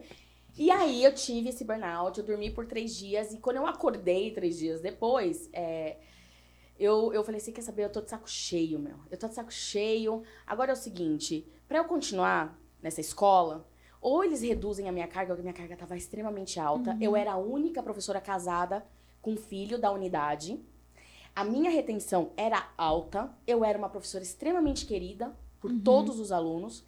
E assim, não, não fazia sentido eu, eu continuar abraçando, tentando abraçar o mundo. Não, não, não fazia mais sentido. Eu já tinha uma, uma conversa minha com meu ex-marido, do tipo, vamos ter um filho, vamos ter um filho. E eu, como é que eu vou ter filho? Não vou ter filho, gente. Como é que eu vou filho? E aí, trocou a gerência. Logo assim, tive um burnout, voltei a trabalhar no, num dia, no outro dia entrou a nova gerente. Nesse mesmo dia que ela entrou, ela teve uma entrevista comigo, e nessa entrevista ela falou assim: Ah, eu quis saber, falou assim: você sabia que seu salário é quase o meu salário de gerente? Dá vontade de falar. E o que que eu tenho a ver com isso? Não, é o que eu falei. Amiga. então, você viu a carga horária tá que eu ferrada. tenho? Você vai falar pra ela, você tá com problema. Você tem um problema, eu acho. É, eu acho que Eu você acho que tem eu um acho que você tem um problema. Tem um problema. E aí, gente, eu, eu falei assim: olha, por falar nisso, eu preciso que minha carga horária seja reduzida. Por conta disso, disso e disso. Eu acabei de sair do hospital. Eu sou a única professora casada com filho. Eu não tenho tempo pra minha família. E a empresa pregava tanto a questão família, a questão não sei o quê. E, eu não, e não, não estavam me dando a chance de ficar com a minha família, né? A cobrança era muito alta. Bem, gente, depois desse, dessa conversa, passou sexta-feira, passou sábado, na segunda-feira ela me demite. Por conta dessa conversa. Só que é o seguinte. Por sorte ou azar, não acredito em coincidência, ela me demitiu no meio do semestre. Hum, Aí você tem trocentas turmas que te amam. Sim. Aí a professora é arrancada de vocês. É, é tirar uma mãe de filho. E os pais também sentem, né? Era adulto. Todos adultos. Ah, piorou. já era. Piorou. Piorou. Piorou. Porque é ele que paga. E aí eles foram atrás de você. O que, que aconteceu? Rolou um monte de reclame aqui da unidade, porque a professora foi tirada sem explicação e não sei o que, tinha que ter esperado o se- o semestre terminar, porque eu desconfiava que eles iam me demitir. Uhum. Gente, isso foi combinado, tá? Que eu ia falar pra caramba pra ele poder comer. Mas vocês nem estão comendo. comer. Não, mas Porque no último episódio, quem comeu demais fui eu. E aí, gente, saí. E no dia que ela me demitiu, ela virou e falou assim: deixe todas as suas coisas e boa sorte. Eu falei, obrigada. Nisso que eu saí, os alunos vieram atrás, gente. Olha só. Aí eu aluguei uma sala para dar o curso de férias. E aí eu quis fazer algo diferente. Bom, eu vou servir um coffee break para os meus alunos. Meus alunos vão comer antes de fazer no intervalinho do, do curso. Eu fiz kitzinho, sacolinha, não sei o que, sonho de idiomas. E quando eu fui fazer isso, quem eu consultei? Carlitos. Carlos, tô pensando em fazer isso, isso, isso, isso, e isso. Eu falava assim, isso não dá. Isso não dá. Não, mas eu vou fazer isso, isso, isso não dá. Não, mas quanto você vai cobrar? Ah, isso. Eu falei, não, mas com isso não dá. E aí era essa discussão. Bem racional, né? Super. Cara, é 10, custa 15, não dá. Aí eu disse, mas tem que dar, Carlos. Cris, não dá. Não, tem que dar, não dá. Aí tinha discussões homéricas, assim, homéricas, De ficar, homéricas. de ficar de ficar pé da vida assim. com, com ele. Mas não quero mais essa coisa, não. Não, e eu também. Eu falava, olha, mas é, se é mais gastar. 15, é 10, não fecha a conta. Não dá. É simples assim. É, não, mas vai dar. E desligava. Ia fazer dar. Aí depois voltava, não deu. Eu fiz dar. Ela deu, fazia deu, deu, Deu? Deu. Não, Deu. deu, deu Legal. assim, o, a- a- o que eu acho é que assim, a, a, a competência da Cris como, como professora naquele momento era ela compensava Essa outra parte. essa outra parte. Porque ela de fato fazia dar. E aí, lógico, a vontade e a garra de, de, de vou esfregar na minha cara que deu, né? Mas ela fazia dar. É, mas, enfim, depois ela vai chegar ali no- em alguns outros momentos que, que não dá só pra ser assim. Uhum. Então, e, e aí, e aí é onde a história começa a ficar interessante, porque a gente começa a perceber que não dá só para ser como a Cris ou não dá só para ser como o Carlos. Então, é, a- a- o que eu falei para ela naquele momento, é, de certa forma estava errado, porque uma, era a versão dela era aquela, puro coração, tem que dar, vou fazer dar. E Eu quero. eu quero, eu quero e vai fazer, eu não quero. importa. T- Tiveram conversas assim que, que antes. A gente, assim, a Cris vem me chamando pra gente ter essa sociedade já tem muitos anos. E aí, numa, numa tal discussão, um dia ela falou assim: olha, a única coisa que eu não quero é que você fale que as minhas coisas não dão. A gente tem que fazer dar. Eu falei, não, tudo bem. Beleza. Custou, né? Isso custou até aprender. Mas o que, que- o que, que acontecia? É, o lado dela era isso de, do, do coração, do feeling de ir, de fazer dar, de não sei o quê. E o meu era da conta. Mais e menos. Sim. É, e foi muitos anos foi assim. As discussões eram essas, porque nem a Cris abria mão de, de ser 100% Coração. coração e nem eu abria mão de ser 100% conta. E aí essa, essa talvez tenha sido a, a grande mudança, assim, da, da, da, enfim, da, do- da questão da Stonehenge em si, da, da, da construção. Foi que a efe- efetivamente começou. Detalhe, né? A gente voltou a se falar porque ele visitou minha página da- do, do LinkedIn.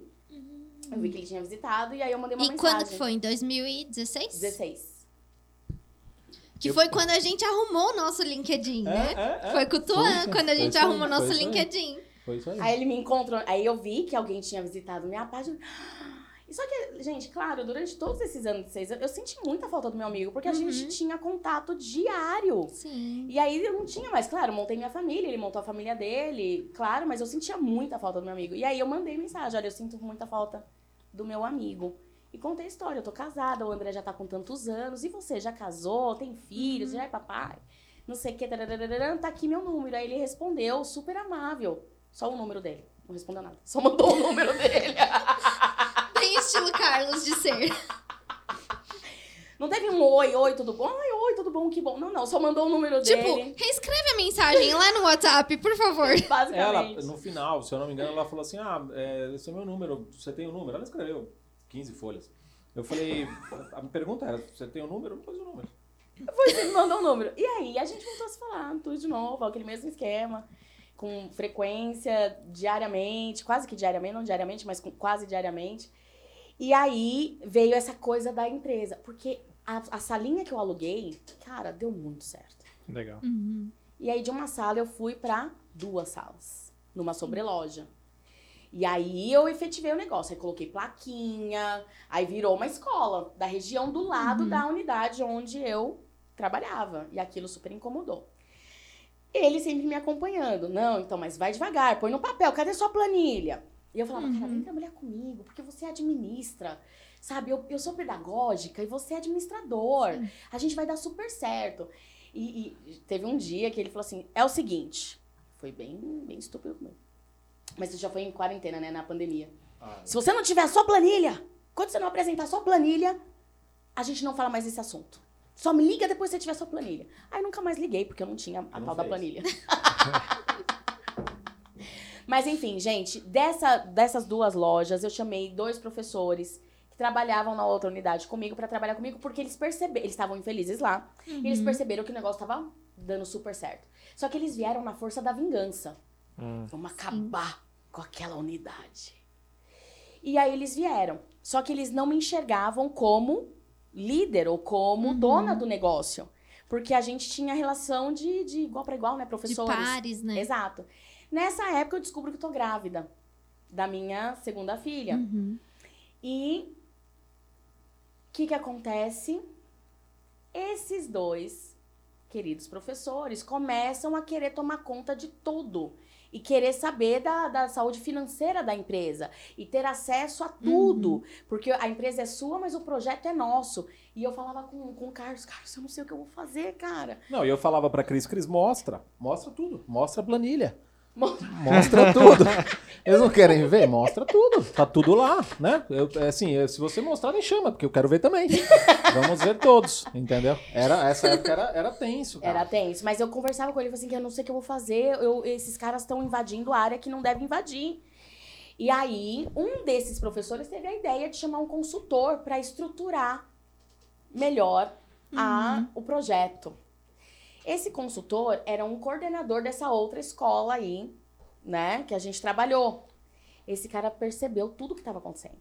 Ele falou assim, Cris, você tá dormindo com o inimigo, cara. Mas eu vou te ajudar por ordem. Então você vai fazer uma reunião. Aí a gente começou a. a- a gente- nós tivemos algumas sessões de consultoria. Uhum. E ele falou assim: você vai, vai mostrar pra eles quem é que manda a estrutura nova e vai colocar eles no lugar deles. Só que você corre um risco, né? Você corre o risco deles largarem tudo na tua mão. Nós tínhamos nove turmas, ao todo, mais de, em torno de 50 alunos. E como é que eu ia dar conta grávida de nove turmas? Sim. Bom, gente, eu pus eles no lugar deles. Eu falei, gente, olha, com calma, com jeitinho, né? Com afeto na voz. É assim a estrutura da empresa, é assim que tá acontecendo, tá- vai acontecer algumas mudanças. Por enquanto, ninguém faz nada, tararara, ninguém me ouviu, claro, né? Uhum. Enquanto eu falava, um é, corrigia prova, a outra olhava pra parede, pro teto, ninguém me ouvia. E aí não deu outra. Uma semana depois eu recebo um e-mail dizendo, ou você, olha, o projeto é nosso, porque a gente tá, tá, tá, tá, tá. E aí no final falava assim, ou você aceita as nossas condições ou a gente cai fora. Eu grávida de seis meses, é, com nove turmas, 50 alunos. Como é que eu ia dar conta? Como você ia dar aula pra todo mundo, né? Você precisava deles, né? Gata, eu dei conta. Olha só. E aí eu dispensei os dois, ele e ele. Carlos, o que, que eu faço? O planilha. que, que eu faço, cara? O que, que eu faço? E o- você tendo que dar um monte de aula e o Carlos ainda focado na Não, planilha. não, não. Nessa hora, nessa, Não. não. nessa hora eu já tava. é, não, Foca eu nas aulas. Já tinha aceitado, já tinha tinha aceitado. a planilha. Mas, mas era uma época difícil, porque não tinha, não tinha. Enfim, o fato de não ter o planejamento depois de perder os professores, putz, aí que a, Sim. a coisa degringolou mesmo. Virou, virou doideira, assim, virou loucura. Virou doideira, doideira, cara, doideira. E aí, o que, que eu fiz? Reorganizei tudo, dispensei, né? Então tá bom, então vocês estão fora. Aí liguei para um, um advogado, o advogado me orientou como eu deveria escrever a dispensa deles, enfim. Dispensei, todo mundo caiu fora, reorganizei todo mundo, ajeitei horários e comecei a dar aula. Só que, gente, era numa sobreloja, tinha uma escada, eu tinha uma barriga do tamanho da lua. E eu dei aula até o final. Minha filha Sim. nasceu num, num hospital público, porque eu não tinha plano de saúde. Eu tive uma hemorragia, eu quase morri no parto. Nossa. Fiquei com 24, quase 24 horas de trabalho de parto para ter cesárea. Ali eu enfrentei a morte de perto, porque a- eu ouvi as médicas é, na cirurgia falando, cochichando, e tinha um, um ar de tensão. Sim. E, gente, é assim. Tudo isso pra dizer o seguinte: olha, é, viver essa, essa, esse carrossel de emoção é muito desgastante. Sim. A minha gravidez não foi planejada, essa escola não tinha sido planejada, não tinha planejamento nenhum. Planejamento era zero, não tinha planejamento. Eu ia na minha intuição. Uhum. É, sinto No que- feeling. eu sinto que vai ser assim. Peraí, vamos. Apesar que até hoje, às vezes, é, Cris, e aí? O que, que vamos decidir? Peraí, deixa eu pensar. Aí eu sinto. Aí eu sinto que tem que ser assim. Aí tá bom, ele coloca o que eu sinto, mas aí vamos planejar o que você sente, né? Mas na Que é o não tinha. contraponto. Percebe? É isso. E aí, minha filha nasceu, né? E, gente, uma loucura, porque eu não conseguia amamentar, porque eu tinha escola pra gerir, eu, tinha colo- eu, eu consegui colocar professores no meu lugar, eu consegui treinar professores pra me substituir. Eu, eu consegui, mas tudo sem planejamento. E aí, isso me trouxe um desgaste muito alto. E eu paguei um preço extremamente alto, que foi não conseguir amamentar a minha filha. E eu não conseguia curtir aquele meu momento eh, de maternidade, de recém-nascido, né? Em julho, eu estava falida. Em julho de 2019, 19. eu estava falida. E aí, eu comecei, eu fui buscar espiritualidade de novo e comecei a frequentar a igreja. E, e comecei a ter um pouco mais de calma interior para começar a pensar. Só que aí, gente, vem o quê? A pandemia. Não, gata. Isso foi 2018, tá? Ah, é 2019. tá, Não, 2019. Não. 2019, julho de 2019. Consigo ganhar um respiro financeiro, consigo, a coisa começa a se ajeitar, me aparece a oportunidade de ir para um prédio na mesma Uhum. calçada, novinho. Seria a escola do bairro. Nossa, sucesso, né? Vou Sucesso. estourar. Vou estourar. Olha, esse dia, cara, esse dia eu que queria estourar o telefone, cara. Porque esse dia ela ligou e falou assim, pô, achei o prédio da escola. Eu falei, você tem duas salas, né, hoje, né? Tem. As duas estão lotadas, né? Porque pra você ir para um maior, você tem que pelo menos garantir que as duas estejam cheias. Não, mas se eu for, eu vou lotar tudo. Eu falei, olha, coração, não funciona assim, se você for. As pessoas vão bater na sua porta. Você tem que vir ver. É linda. Falei, tá, pega a planilha. Tem planilha, cara. Não tinha. Ah, aí, aí foi, foi, Só cara. que é o seguinte, cara, aí. Aí. Eu acreditei naquele negócio. E, gente, pra você que vai começar a empreender, ou que tá pensando em empreender, eu já vou dar o- o- a moral da história já. Eu já vou aqui prestar atenção. Acredite naquilo que você quer fazer, meu, e, cara, se agarra nessa ideia e não desista. Mas planeje. Não desista. Eu jurei que ela ia falar foda-se a planilha. Jurei. Tinha certeza que ela ia Ah, falar já ia foda-se a levantar e ir planilha. embora, né? Já ia levantar e ir embora. Eu tava, assim- eu, tava, eu tava assim, não fala foda-se a planilha, já por ia favor. embora. Já ia embora. Não, não, não, não, não, não. Se agarre a esse sentimento, porque é, é, é isso, gente. Aí sou eu e minhas crenças, tá? Mas a nossa alma sabe qual é o nosso dever aqui, cara. E a gente sente que a gente tem que fazer aquilo.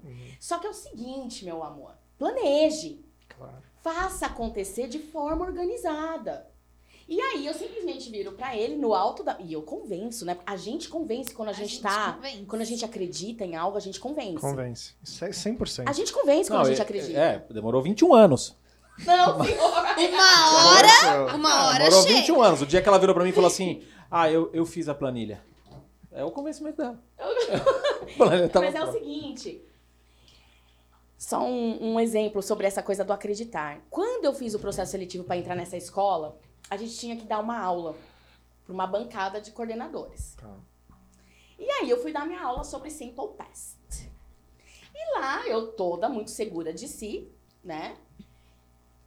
Porque this is irregular verb. Irregular. Irregular aqui, irregular ali. E eu falando irregular o tempo inteiro. Terminei minha aula. A, a, a- o feedback dos coordenadores foi assim: "Eu- a gente tá realmente impressionado com a sua segurança, com a sua força. Você tem uma força no seu olhar, na forma como você fala. É, mas eu, Shane, eu tenho que te dar muitos parabéns. Eu dou aula há trinta e tantos anos e eu fiquei em dúvida na pronúncia do, do tal do irregular. E fui checar. E aí ela percebeu que não era irregular, era irregular. A pronúncia correta. Só que eu falei com tanta segurança que a coordenadora de trinta e tantos anos ficou em dúvida. Será? Eu não tô sabendo? Então, quando a gente acredita em algo. Atenção, vendedores! Se você. Adoro, esse daí vai pro cortes. Ah, é? Não, a, a pessoa. com- o, o melhor vendedor é aquele que acredita no que vem. Com Claro, certeza. claro. Então, eu acreditei naquele prédio, eu acreditei num projeto, porque eu comecei a visualizar um projeto totalmente diferenciado. Vai ter jiu-jitsu em inglês, vai ter teatro em inglês, vai ter meditação guiada em inglês. Tipo, a vida em inglês. Vai ter ali as pessoas, vai ter um, um café. Meu ex-marido trabalhava com confeitaria. Eu falei, vou colocar um café dentro do- da escola. Ele vai trabalhar com café. O café vai ser bilíngue. Ele fala inglês. Uhum. Fala, né? Tá vivo.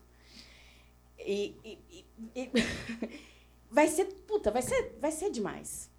Aí eu ligo pra pessoa, porque veja bem, né, gente? Ao longo desses anos, que crédito que eu tinha no mercado? Crédito zero. Em que banco? Devendo pra todo mundo. Aonde que eu ia ter crédito? Carlos, meu. Cara, preciso de 25 mil. Você tá é louca? Não posso falar agora. Segunda-feira a gente se fala. Não, mas cara, cara, você tem que me ajudar. Eu, porque não sei que. Segunda-feira a gente se fala. E isso foi quando? Isso foi agosto de 2019. Agosto. Gente, grava agosto de 2019. Você já tinha ido, Marcelo, agosto 19? A- Agosto de 19 eu tava causando na sua vida, falando, Carlos, eu não sei o que eu faço. Depois a gente vai pra um essa problema, história. tem um problema. E aí. E Talvez aí, eu conheço. Não, mas eu, tá? eu, tava, eu tava em Dubai em 2019, Tá. né? Eu tive o burnout em outubro, mais ou menos Hum. em agosto eu ainda tava tipo, bem, mas e aí, Carlos? Eu tava, devia estar em ligação com a Marcele quando eu tava. Se, se Olha a não bucha, tava né? Qual bucha eu resolvo a gente primeiro? tava jogando a bola. Só que é o seguinte: o prédio já estava prometido para uma família de dentistas. Se você não fosse, a família de dentistas Já estava ia. prometida. Ah, tá. Só que o dono do lugar, ele viu brilho nos meus olhos, porque eu, Uhum. eu vendi o meu projeto. Sim. Ele falou assim: olha, eu quero muito alugar pra você. E vou baixar o valor do aluguel. Só que você vai precisar de dinheiro pra levantar as paredes, pra fazer as suas Sim. salas, pra poder decorar. Vai, busca um investidor. E eu virei pra ele e falei assim: você não quer investir Uhum. em mim? Né? Ele, Se você me "É, mostrar a planilha de investimento, eu faço. Ele ela não conseguiu enganar. Só que é o seguinte, eu conheço meu amigo há quantos anos? Legal. Ele teria falado não pra mim, e se fosse não, seria um não imediato. Sim. Ele não ia falar não pra mim na segunda-feira. Conheço, falei, puta, não acredito, puta, puta, ele não falou não, ele não falou não. Aí eu virei pro dono do prédio e falei assim, eu vou ficar com o prédio. Gente, sem ter a certeza, Na fé. na fé. Você colocou o pé, Deus vai colocar o chão. É isso. E aí, É, é uma expressão É crente. isso aí mesmo, Marcelo. É É isso. uma expressão? É, Você coloca o pé e Deus coloca o chão. Ah, mas o- o- o- é bem isso. Eu, Uma boa expressão, gostei da E, expressão. gente, é o salto de fé. Sim. E aí, já fazendo conexão com o nosso próximo evento, é, a, a gente vai fazer um evento agora em novembro, um- uma, duas semanas de workshop, de, de formação holística, de preparação para 2022. E eu sou uma das palestrantes. Sim. Uau. E a primeira palestra é sobre a jornada do louco. É o paralelo do- das cartas do tarô Uhum. com a nossa vida. Então, o louco, ele representa esse salto de fé. Ele é, ele é o louco, gente. Ele não pensa, ele não, ele não. Ele simplesmente vai. Ele segue a- a- o instinto, ele vai. E eu dei esse salto de fé. Sem ter a resposta oficial dele. Bem, semana seguinte eu tava com dinheiro na minha conta, as paredes já estavam começando a ser levantadas.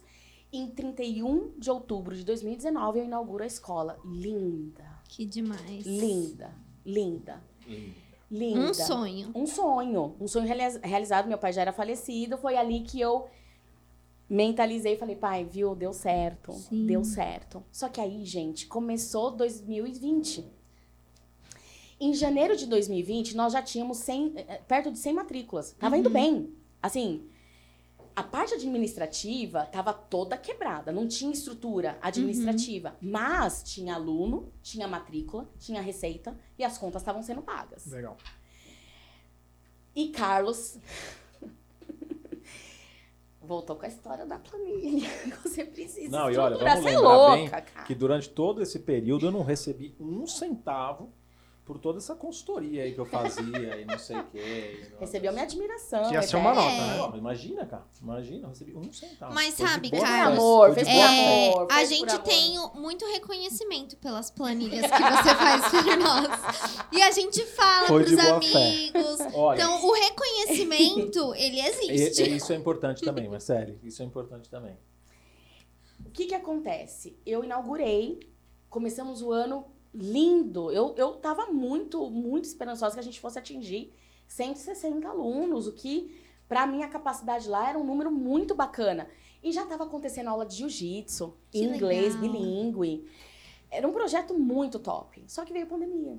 Uhum. Veio a pandemia. Que ninguém esperava, né? que ninguém esperava. E aí eu fui pro online. E aí que a nossa história começa a se firmar de vez como Uhum. Stonehenge Desenvolvimento e Treinamento. Por quê? Eu trabalhando das 6 da manhã às 11 da noite de forma online, porque eu tive que abraçar, dispensar todos os professores e abraçar tudo de novo. Sim. Se eu tivesse um melhor planejamento, né? Eu Você não ia teria. conseguir contratar pessoas, né? Exato. E aí você tá dentro de casa com todo mundo, Uhum. né? Marido, filhos, bebê, dando aula online. Aquela, você sem saber o que vai acontecer, porque tem gente morrendo. Você não sabe se você vai morrer, Sim. você não sabe de mais nada. E foi quando o Carlos voltou a falar: não, vamos, vamos fazer três horas de aula aí. Nisso eu já tava pagando um empréstimo, tá? Que fique Ah, claro. É verdade, é verdade. Eu já estava pagando um empréstimo. Tava funcionando.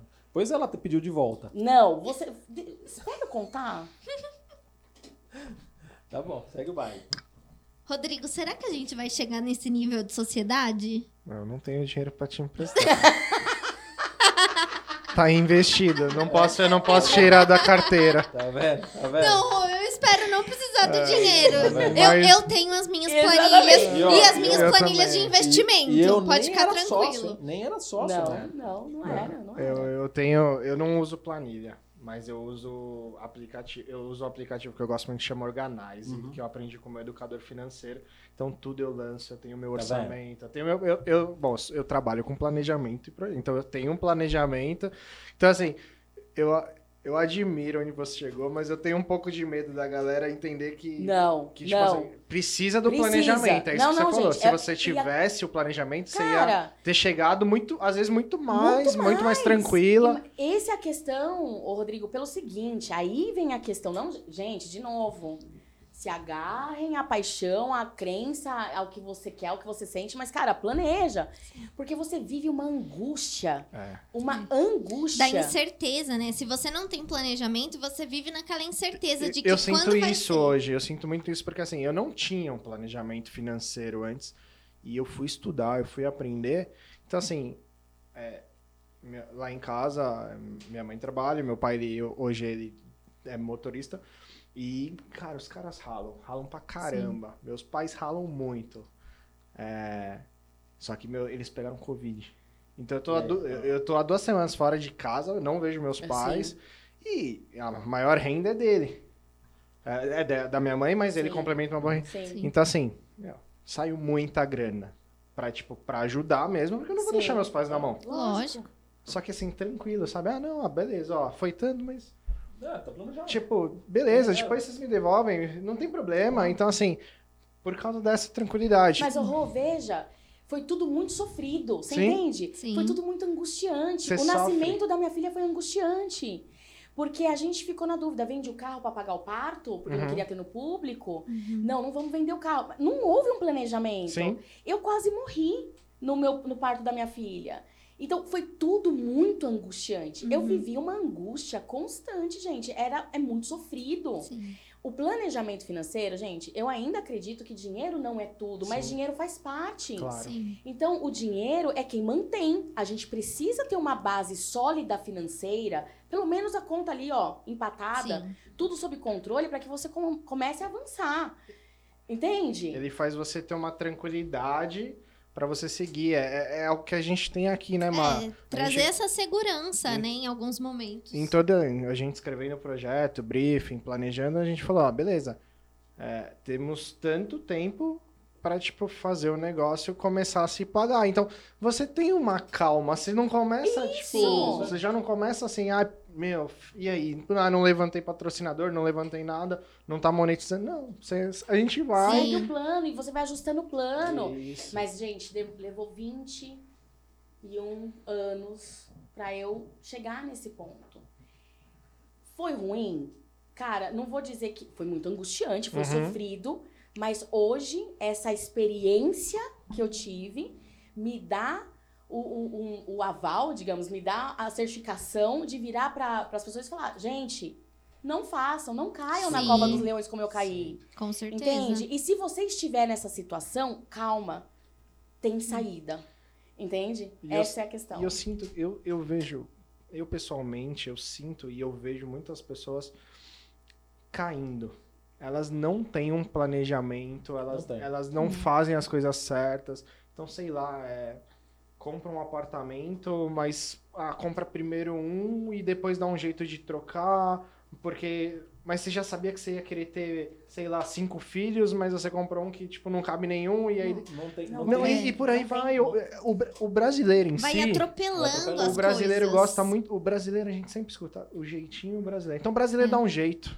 Dá um jeito. O Brasi... e- e a E a gente, gente a gente- sabe, né, que a gente dá um jeito. e né? a gente romantiza Isso. o dar o jeito. Isso. E isso é muito ruim. Eu não gosto de dar o jeito. Quem me conhece hoje sabe que eu não sou de dar um jeito. Cara, gente o, o- o sono, o sono não tem preço. não né? tem preço. Exatamente. O sono não tem preço. E, e, e é difícil, porque é, algumas pessoas aprendem, a Cris aprendeu, é, pela dor, cara. Sim. Pela dor. Eu me lembro que quando eu comecei a fazer o meu planejamento financeiro, foi é, meados de 2007, é, eu abri uma empresa e, e logo depois os meus pais foram diagnosticados, acho que minha mãe primeiro com câncer, depois meu pai, enfim, logo eles vieram a falecer, um ano e depois o outro. E se eu não tivesse o planejamento financeiro para me suportar, era eu e minha irmã, não tinha mais ninguém. Sim. Então, assim, tinha que ter o plano, tinha que ter a continha, tinha que ter a planilha. E, e, de fato, é, se você não faz esse plano, se você não, não, não segue, não busca, ou tem um norte. Ah, mas Carlos, tudo pode mudar. Eu tinha, eu tinha é, é, gente que falava assim: ah, mas você faz um plano aí, mas esse muda. Eu falei, "Ah, você muda o plano, você ajusta. Se o plano." ajusta. Entendeu? Você adapta o plano. Agora você precisa ter um plano.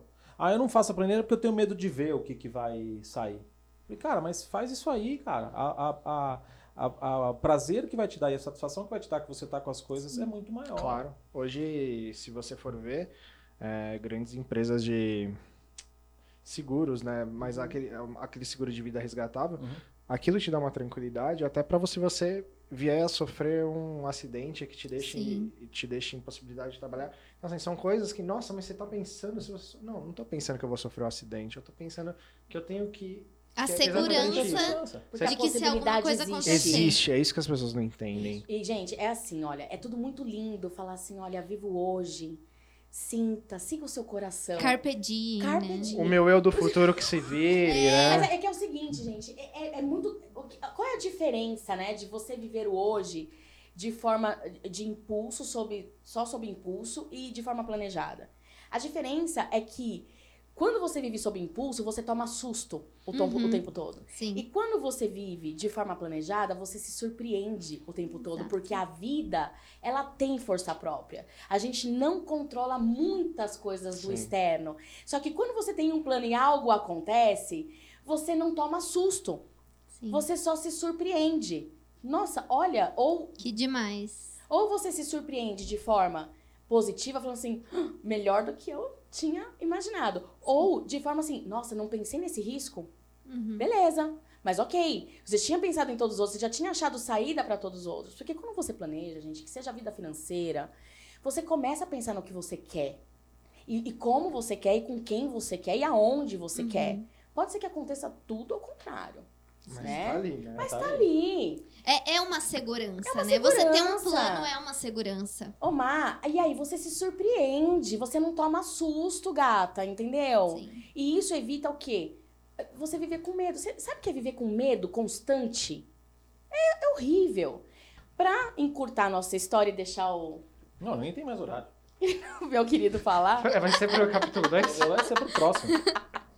É o seguinte, em 2020, pandemia, quarentena, todo mundo trancafiado em casa, eu dando aula online, Carlos fazendo aula comigo três vezes por semana. E eu digo que as aulas com, que, que ele fez comigo foram muito mais é, é, terapêuticas, né, do que aulas de inglês em si.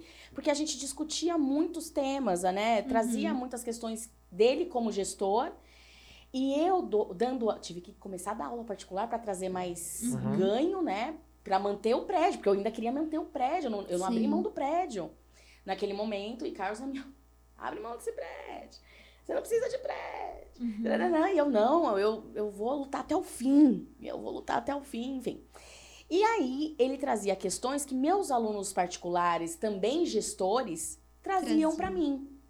E que tinham a ver com ou a falta de atenção das pessoas no, no, no ambiente de trabalho, tipo, o pessoal atuando como zumbi. A pessoa nem presta atenção no que tá fazendo. Sim. Fala, Vai no automático. Vai no né? automático.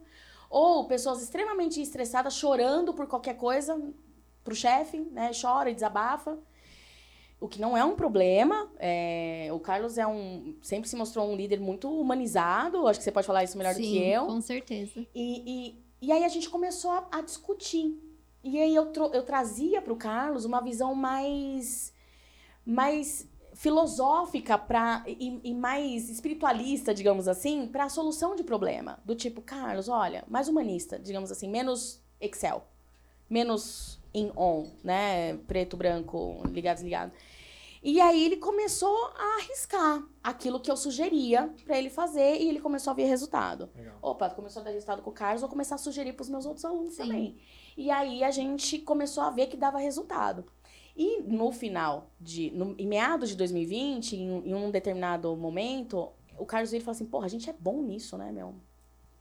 Sei lá, as nossas ideias, a gente se complementa, a gente é bom. Eu falei, cara, demorou pra gente começar a trabalhar junto. Ele, e ele falou: como é que a gente pode fazer isso com outras pessoas? Como é que a gente pode ajudar? Outros gestores ou, enfim, outros funcionários. Eu falei, cara, não sei, mas vamos. E isso foi em 2020. Quando chegou em novembro de 2020, meu ex-marido tem um, surto, arrebenta as coisas da minha casa, sai de casa, sequestra minha filha por, dois, por duas semanas. E aí eu entro na cova dos leões de novo, né? As- veja bem, eu gosto de falar da cova dos leões, Marcela, trazendo para pra, pra história bíblica de Daniel, né? Porque é, eu fui colocada nessa cova, talvez pelas minhas escolhas.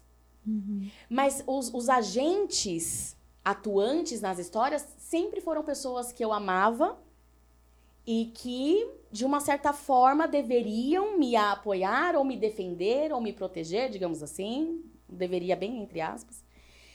E, e- e, então, essa, é, lidar com essa traição é muito, muito difícil. É muito destruidor.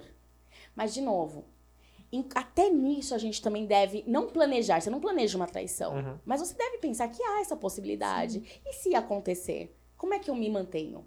Como é que eu me suporto? Né? Que o casamento já tinha, já tinha indícios que não estava bem, a gente sabe. A gente sabe quando o casamento não tá, não, não tá. Mas a gente pode planejar, inclusive, a saída deste casamento, né? Sim. Não pode Claro. né? Mas enfim, não houve planejamento nem da minha parte nem da parte dele. E nisso, eu, na luta de sobrevivência daquele prédio, me vejo sem dinheiro para poder pagar a advogada para resgatar minha filha. Porque eu precisava. Gente, era novembro, me- 16 de novembro. Opa! 16 de novembro. A- o, o judiciário ia entrar em recesso. Nossa, em recesso início de, de dezembro. fim de ano ainda. Então eu tinha que entrar com uma liminar de urgência para resgatar a minha filha. E a advogada me cobrou 8 mil reais para isso. Uhum. Sendo que eu tinha que dar de imediato 3 mil reais ali no ato. E eu não tinha esses 3 mil reais. E aí, o que, que eu faço? Rodrigo, o que, que eu faço? Caixa eletrônico. Caixa eletrônica. Carlos Express. Por favor. Já tinha o Pix? Ainda não, ainda. Não tinha. não tinha o Pix, não. Contas digitais já estavam com, pelo menos já não tinha mais a taxa. Carlos, aliás, quando aconteceu, ele foi a primeira pessoa com, pra quem eu liguei. E, cara, sabe aquele dinheiro que eu já te paguei? Uhum. Então, ele tá, tô, tô mandando pra sua conta, traz a Eduarda de volta. E aí foi. é, Meu dinheiro. O dia... e aí eu trouxe a minha filha de volta, obviamente. Enfim, deu tudo Legal. certo. Mas nisso eu perdi o meu prédio. Eu perdi o meu Sim. negócio. Eu tive que vender tudo que tinha dentro da minha escola, que nunca foi usada, veja bem. Eu inaugurei em outubro de 2019. Entreguei Olha, o prédio em do- Não 2020. foi por falta de aviso. Não sei quantas vezes eu falei para Cris devolver o prédio. Porque de fora era muito clara a situação. Era muito Os clara. números eram óbvios, né? Era mu- cara, eu digo assim, você vê, você tem o seu plano. Você sabe que aquilo não vai dar certo. Sim. É claro que nem água, cara. E eu falava, falava, olha, você você devolve agora. Não, eu vou ficar. Eu falei, devolve agora. Não, eu vou ficar. Devolve agora. Vou ficar. E você só protela uma questão e, e, cara, é um ralo. Mas é, eu acho que era muito a questão do apego, né? Claro. Era muito, muito amor por aquele lugar e a dificuldade de você desapegar e falar, poxa, chegou a hora de desistir disso. Mas tem a questão racional, que me faltou. Uhum, Porque os números eram claros. sim. Cristiane, olha o quanto tá, você tem de entrada. Se você entregar o prédio agora, você recupera parte desse seu dinheiro. Sim. Tinha aluno pedindo dinheiro de volta. E eu não tinha de onde tirar. Então, assim, eu- é, os números eram claros, gente. E aí, de novo, atenção, empreendedores. Cara, por mais que a sua intuição, seu coração, sua alma grite, e a minha grita, o que as coisas que eu devo fazer, como eu devo fazer. Cara, põe no papel, põe na planilha, se planeja, porque o número ele vai te mostrar o óbvio. E numa das sessões que a gente teve, eu te falei, né, Sim. Ma? A gente conversa muito sobre isso. O cara às vezes vira pra mim e fala assim, mas, ô Cris, pelo amor de Deus, isso não é óbvio. A gente vai falar isso pro cliente, isso não é óbvio. E eu falo, cara, o óbvio, óbvio precisa, precisa. ser Precisa dito. Sim. muito ser dito. Muito ser dito. É isso. é- é- e, cara, olha, eu, eu, eu- E a gente brigava muito por conta dessa questão do prédio. Nossa, às vezes eu desligava, falava com a minha esposa. Eu, cara, é impossível. Como é que ela não consegue ver que ela tá indo pro buraco? De Sim. novo. De novo. E com o meu dinheiro. assim, o que é ainda pior. Então, mas é, é- é incrível. Hoje, hoje a gente conversa com pessoas, a, a, a questão de estar fora do cenário, né, de ver Sim. isso de fora, isso traz uma, uma, uma, é, uma visão, de fato, muito melhor da Sim. coisa. É, mas, é, ao mesmo tempo, era muito difícil de convencer a Cris de que, cara, eu tava indo pro caminho errado. Tá indo, tá, vai dar errado, vai dar errado, vai dar... Assim, é, eu tinha tentado de tudo já, gritando, é, não gritando, com afeto, sem afeto, com número, sem número, de tudo. É E não funcionava. No fim, assim, é, é- é- beleza, ela, ela passou o que passou. Uhum. Eu, eu- a gente já conversou sobre isso e, e poderia ter sido evitado. Sim. Sim. Poderia ter sido evitado. É, no fim, não foi. Ela enfrentou o trem de frente, bateu, cara, beleza, saiu lá na frente, mas saiu toda quebrada, não precisava. Exato. Quando, quando você pega uma pessoa, quando você pega uma empresa e você mostra e fala um caminho, olha, segura um pouco as pontas aí três meses, que as coisas, depois de três meses, vai dar um respiro. É, faz isso agora para você não ter que fazer daqui três meses e a coisa já tá. Sim. É, ah, Carlos, mas não, é, assim, eu, eu não posso. Falei, cara, vem comigo, cara. Tô vendo aqui teus números, faz três mesinhos. Segura três mesinhos e você vai ver que a coisa vai dar uma melhorada e você segue. Tem gente que fala, que confia. Mas tem gente que não. Uhum. Aí passa os três meses, pum, tá quebrado. Então é triste, cara, porque de fora você vê é, as pessoas, principalmente na questão financeira, que é uma coisa que eu gosto de fazer, assim, a Marcelo sabe aí quando a gente construiu, eu faço, putz, eu fazia para quem quisesse de graça, assim, eu adorava fazer, adoro fazer. Porque você mostra um cenário, além de, de ser uma visão muito clara do que vai acontecer, se tem algum problema, daqui seis meses, daqui um ano, você já está ali trabalhando para resolver, cara. Uhum. Então, é, é- é, é muito, é muito claro, é muito óbvio. E as discussões com a Cris eram sempre nessas, nessas questões de que, olha, não dá, planeja, faz isso, ó, tá, vai acontecer isso. É, é aquilo, tem que ter. Hoje ela, tem, ela sente ainda muita coisa na empresa. Sim. É, eu pego aquilo, ok, se, esse, esse é o que dá, então tá bom, então vamos fazer dar com a, a listinha, pum, pum, pum, pum, e faz o planejamento. Mas é muito difícil. Para quem tá de fora, é angustiante. Uhum. Porque é óbvio, você tá vendo, não tem outro caminho, vai dar merda, mas a- a- você não consegue convencer a pessoa de que. É, e tem o tempo da pessoa, Não né? De aceitar, de processar, de Isso. agir. E a gente, quando tá de fora, não tem como abrir a cabeça da pessoa e enfiar Mas, a Ma, informação. eu acho né? que a minha mensagem, a- através da Stonehenge, é exatamente essa. Eu passei. Sim. Foi horrível. Eu sofri. Eu cheguei no inferno. Eu fiquei sem minha filha. Eu perdi a, a empresa que eu lutei pra ter. Sem planejamento. É, eu perdi tudo. Eu cheguei no fundo do poço. Você não precisa. Sim. Eu ainda acredito, gente, que Daniel foi parar na Cova dos Leões por um propósito. Pra que ninguém, para que todos conheçam a história dele e não e não precise chegar naquele ponto ou claro que tem uma história de fé aí, né? Da persistência dele, da oração dele, da coisa do, do crer, etc e tal, de escapar. Mas ele escapou. Sim. Entende? Eu cheguei nesse, nesse fundo de poço. Você que tá aí nos assistindo não precisa chegar nesse fundo de poço. Sim. Entende? Então, eu acredito sim que a minha história foi como foi. Poderia ter sido diferente? Com certeza. Entretanto, eu passei pelo que passei para que eu possa hoje ensinar Sim. Como não passar. Tudo Sim. tem um propósito, Esse né? é o propósito. Tudo tem um propósito. Não, não tem como a gente negar isso. Eu, eu, é importante é, dizer é, isso, né? É, durante essa, é, a pandemia, a quarentena, é, o Carlos também estava muito estressado, né? E, e a gente tinha conversas onde coisas que eu falava para ele não fazia muito sentido porque ele é ah, um pouco cético, né? Uhum. Mais em on, Excel e tal.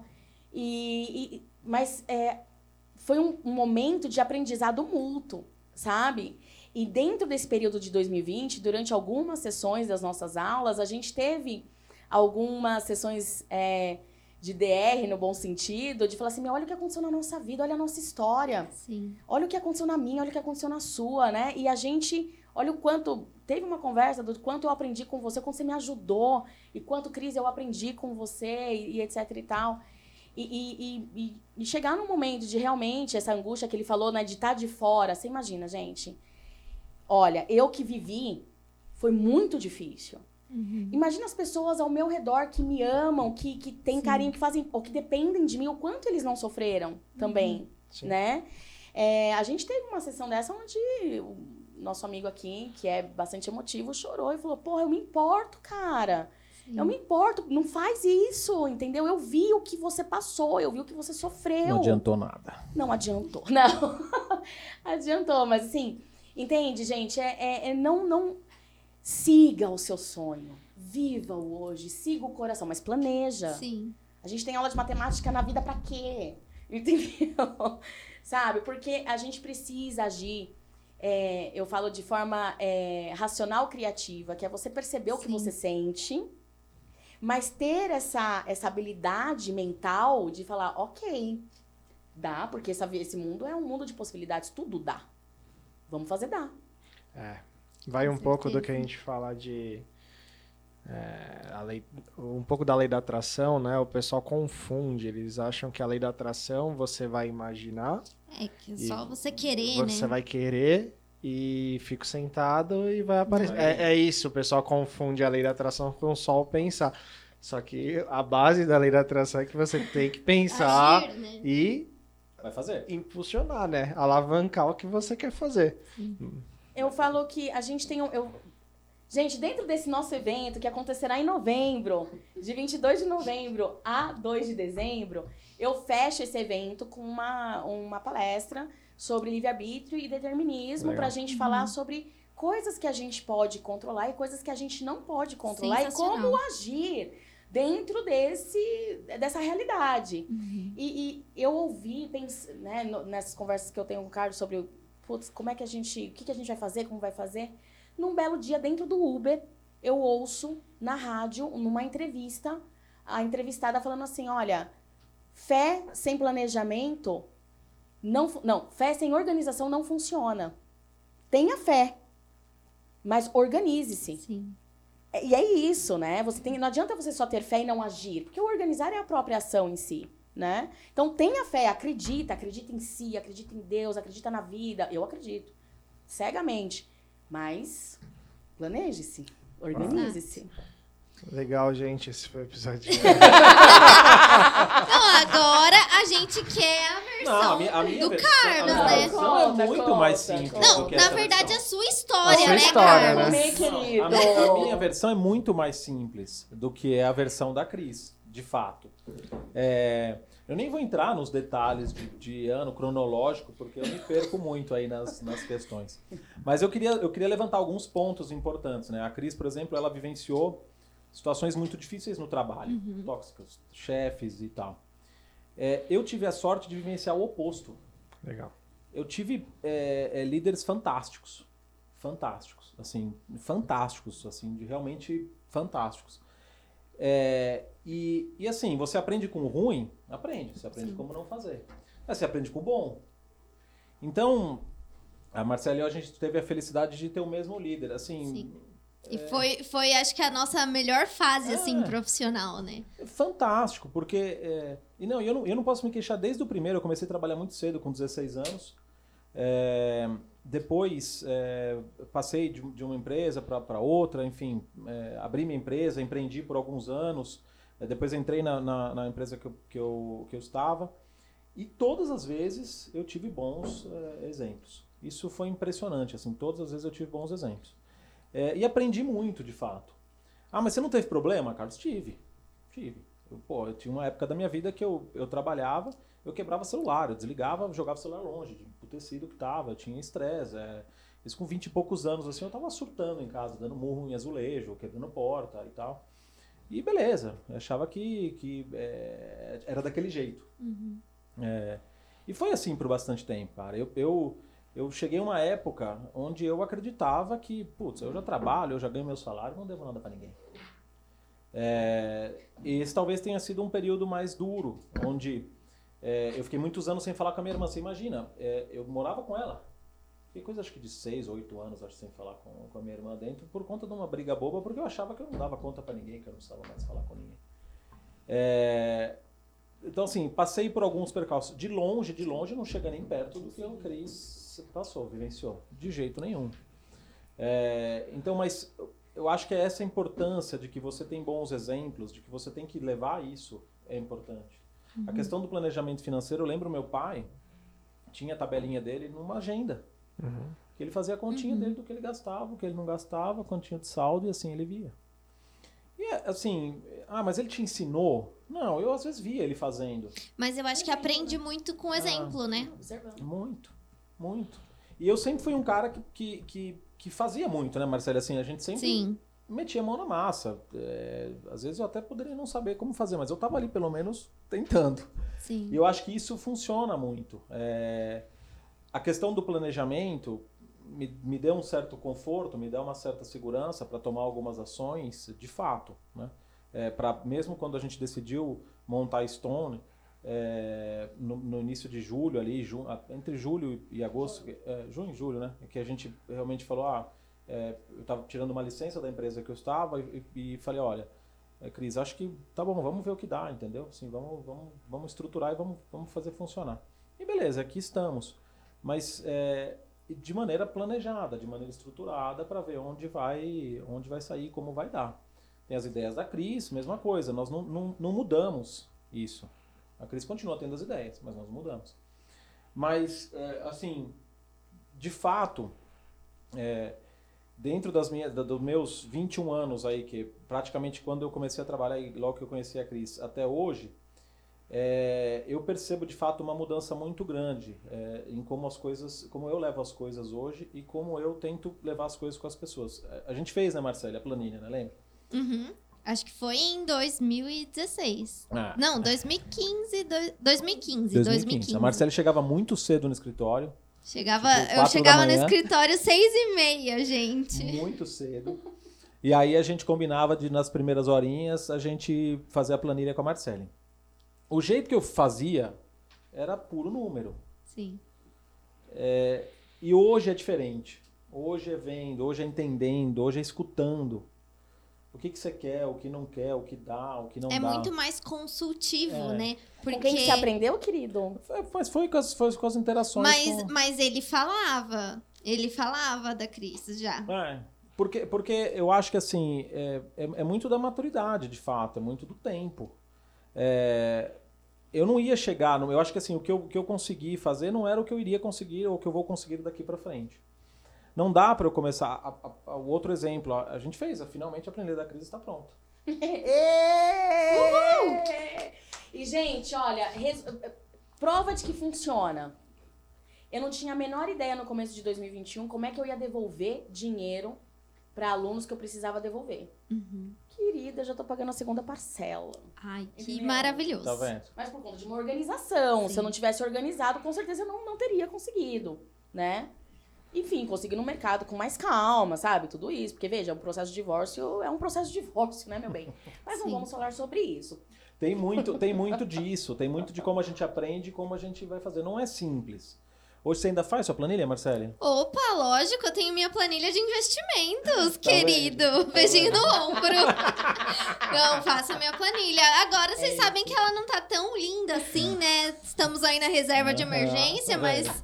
Tá Mas tá maravilhosa. funcionando. Mas Tá tem a reserva. Tem reservas, Exato. tem os investimentos também, Tem né? Então tem, tem tudo separadinho lá. Aprendi muita coisa com o Tá? Carlos. Mas assim, o, o, o que eu acho que é importante é que dá pra fazer isso, dá pra ter essa vida. Você não precisa viver na angústia, você não precisa viver no sono pra falar que a tua vida valeu a pena. Sim.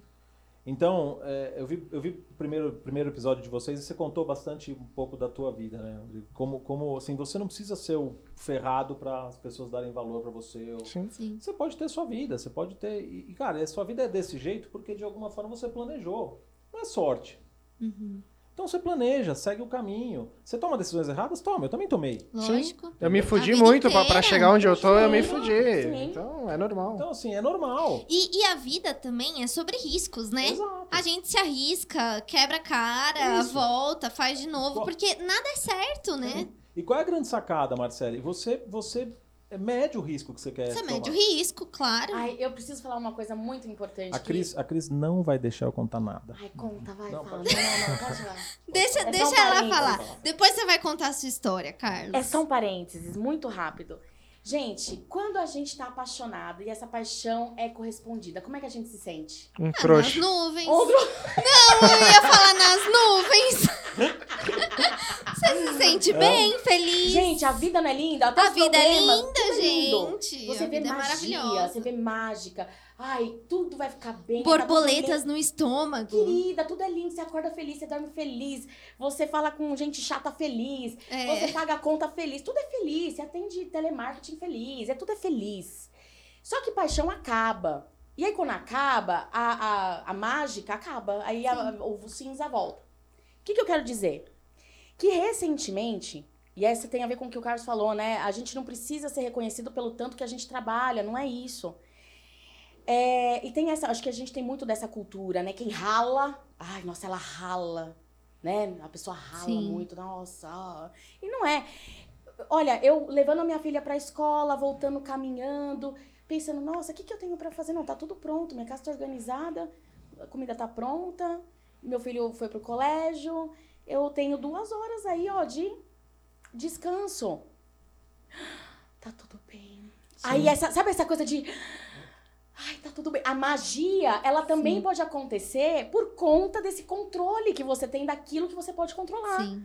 Então, gente, pra você que sente falta da magia da paixão, controle, planeje. Você vai ver que essa, essa magia ela pode voltar a existir. Essa sensação de que tá tudo bem. Gente, tá tudo bem. E Eu, você eu volta. acho que eu preciso de uma consultoria da Cris pra sentir essa magia da paixão aí. Porque, gata, você começa a se apaixonar por você e pela vida que você tem. E você olha pra trás na sua história e fala assim, cara, É. que, Que legal, que né? legal, Que meu. legal. E tá tudo bem, né? Enfim, é isso, querido. Já fiz meu parênteses. Con- conte a sua história, Olha, Carlos. eu, eu sou de São Paulo, tenho meus dois filhos. Vamos mandar beijos, Beijo, né? Jordão, pra qual Jordão e Glorinha, um beijo. Beijo, Elisa. minha esposa querida.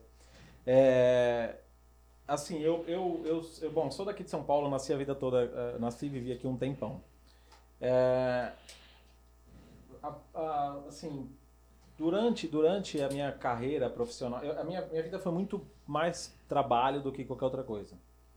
Durante a minha carreira, que começou cedo, como eu falei, 98, 99, é, putz, eu tive altos e baixos, assim, é, loucuras de trabalho. É, eu trabalhava um certo tempo com obra, de madrugada, estudava, era uma, uma doideira, assim. É, e nunca fui uma pessoa muito de mostrar os meus sentimentos, de mostrar, era muito fechado e tal. E, e é sempre nisso, era sempre 0 e 1, um, era sempre racional, dá ou não dá e não sei o quê.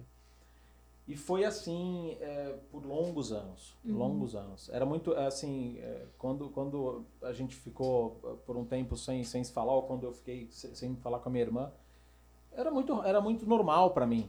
É porque você caía muito no piloto automático, né? Era muito normal. Ah, não, não vou falar, não quero falar mais, pronto. não falo mais. E ficava. Bom, eu nunca, eu nunca tive a questão do sentimento muito à flor da pele, assim, nunca tive. É, era sempre muito, era sempre muito escondido, de fato. Eu nunca nem, nem sequer demonstrava, nem nada. Assim, era uma coisa que pra mim não, não funcionava. Apesar de eu chorar com tudo, com a propaganda do Itaú, por exemplo, que é bonita, a propaganda do Bradesco do ano passado, não sei se vocês viram das borboletinhas, que chegava, é lindo, cara. Quem não chorava com aquilo, porra, aí não tem coração, né? Eu não choro com Então, propaganda. Ah, então vocês não têm coração. A do Itaú, do Itaú, propagandas do Itaú são Cara, do Bradesco é bem legal, né? Do menininho com É. Down, né? É incrível É fantástico. propaganda. E choro, eu choro mesmo. Choro com. com chorava com Faustão, chorava com Luciano Huck. Mas era ali, era ali que eu chorava. Com o netinho no De Volta Pra Minha Terra. É, De volta pra minha. Mas era o Gugu, não era? O netinho era o dia da Não. princesa. Não, mas tinha, Não, mas tinha também, tinha tinha também. também. Ah, então. Ah, whatever. Ah. Netinho, se não era seu, desculpa.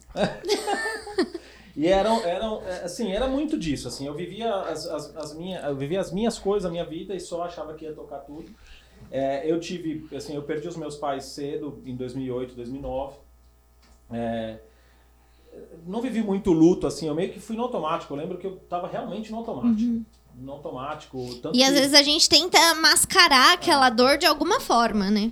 Tanto que até hoje, assim, eu tenho episódios que, que cara, que me dá muita saudade e tal, porque eu não, não passei o tempo que eu deveria ter passado, eu não, eu não, eu não vivi aquele momento. Eu, cara, eu queria trabalhar, me enfiava no trabalho e ia trabalhar. Bebia muito naquela época, assim, bebia muito, ia trabalhar, bebia, não sei o quê, bebia muito e assim eu ia tocando a vida.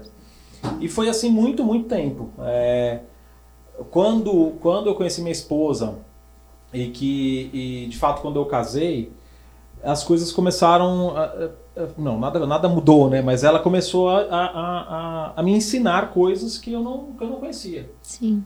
E de fato foi uma foi uma foi um início de uma transformação, de fato, assim, porque é, apesar de eu ter, enfim, tive a experiência de ter ficado sem falar com a minha irmã, depois perdi meu pai, depois perdi minha mãe. é, eu costumo falar que depois minha cachorrinha também morreu de câncer, foi um, um- um caos. É, eu não aprendi com aquilo lá. Uhum. Passou é, todos esses cenários, eu não aprendi. E parece que eu até fiquei mais casca grossa, assim. Falei, ah, meu, já aconteceu de tudo também, agora eu não devo mais pra nada pra ninguém mesmo, cara. E, na verdade, é, eu me lembro que eu trabalhei muitos anos com a minha irmã. E minha irmã falava assim pra mim, é, as pessoas têm medo de você. De, de você trabalhando, não sei o que. Você não, você, não, você, não, você não impõe respeito por você, você impõe respeito, você tem medo. E ela, e ela falava isso, assim. E beleza, eu não tava nem aí. Eu seguia minha vida e ia fazendo, com medo, sem medo, pondo medo, sem pôr medo, eu ia tocando.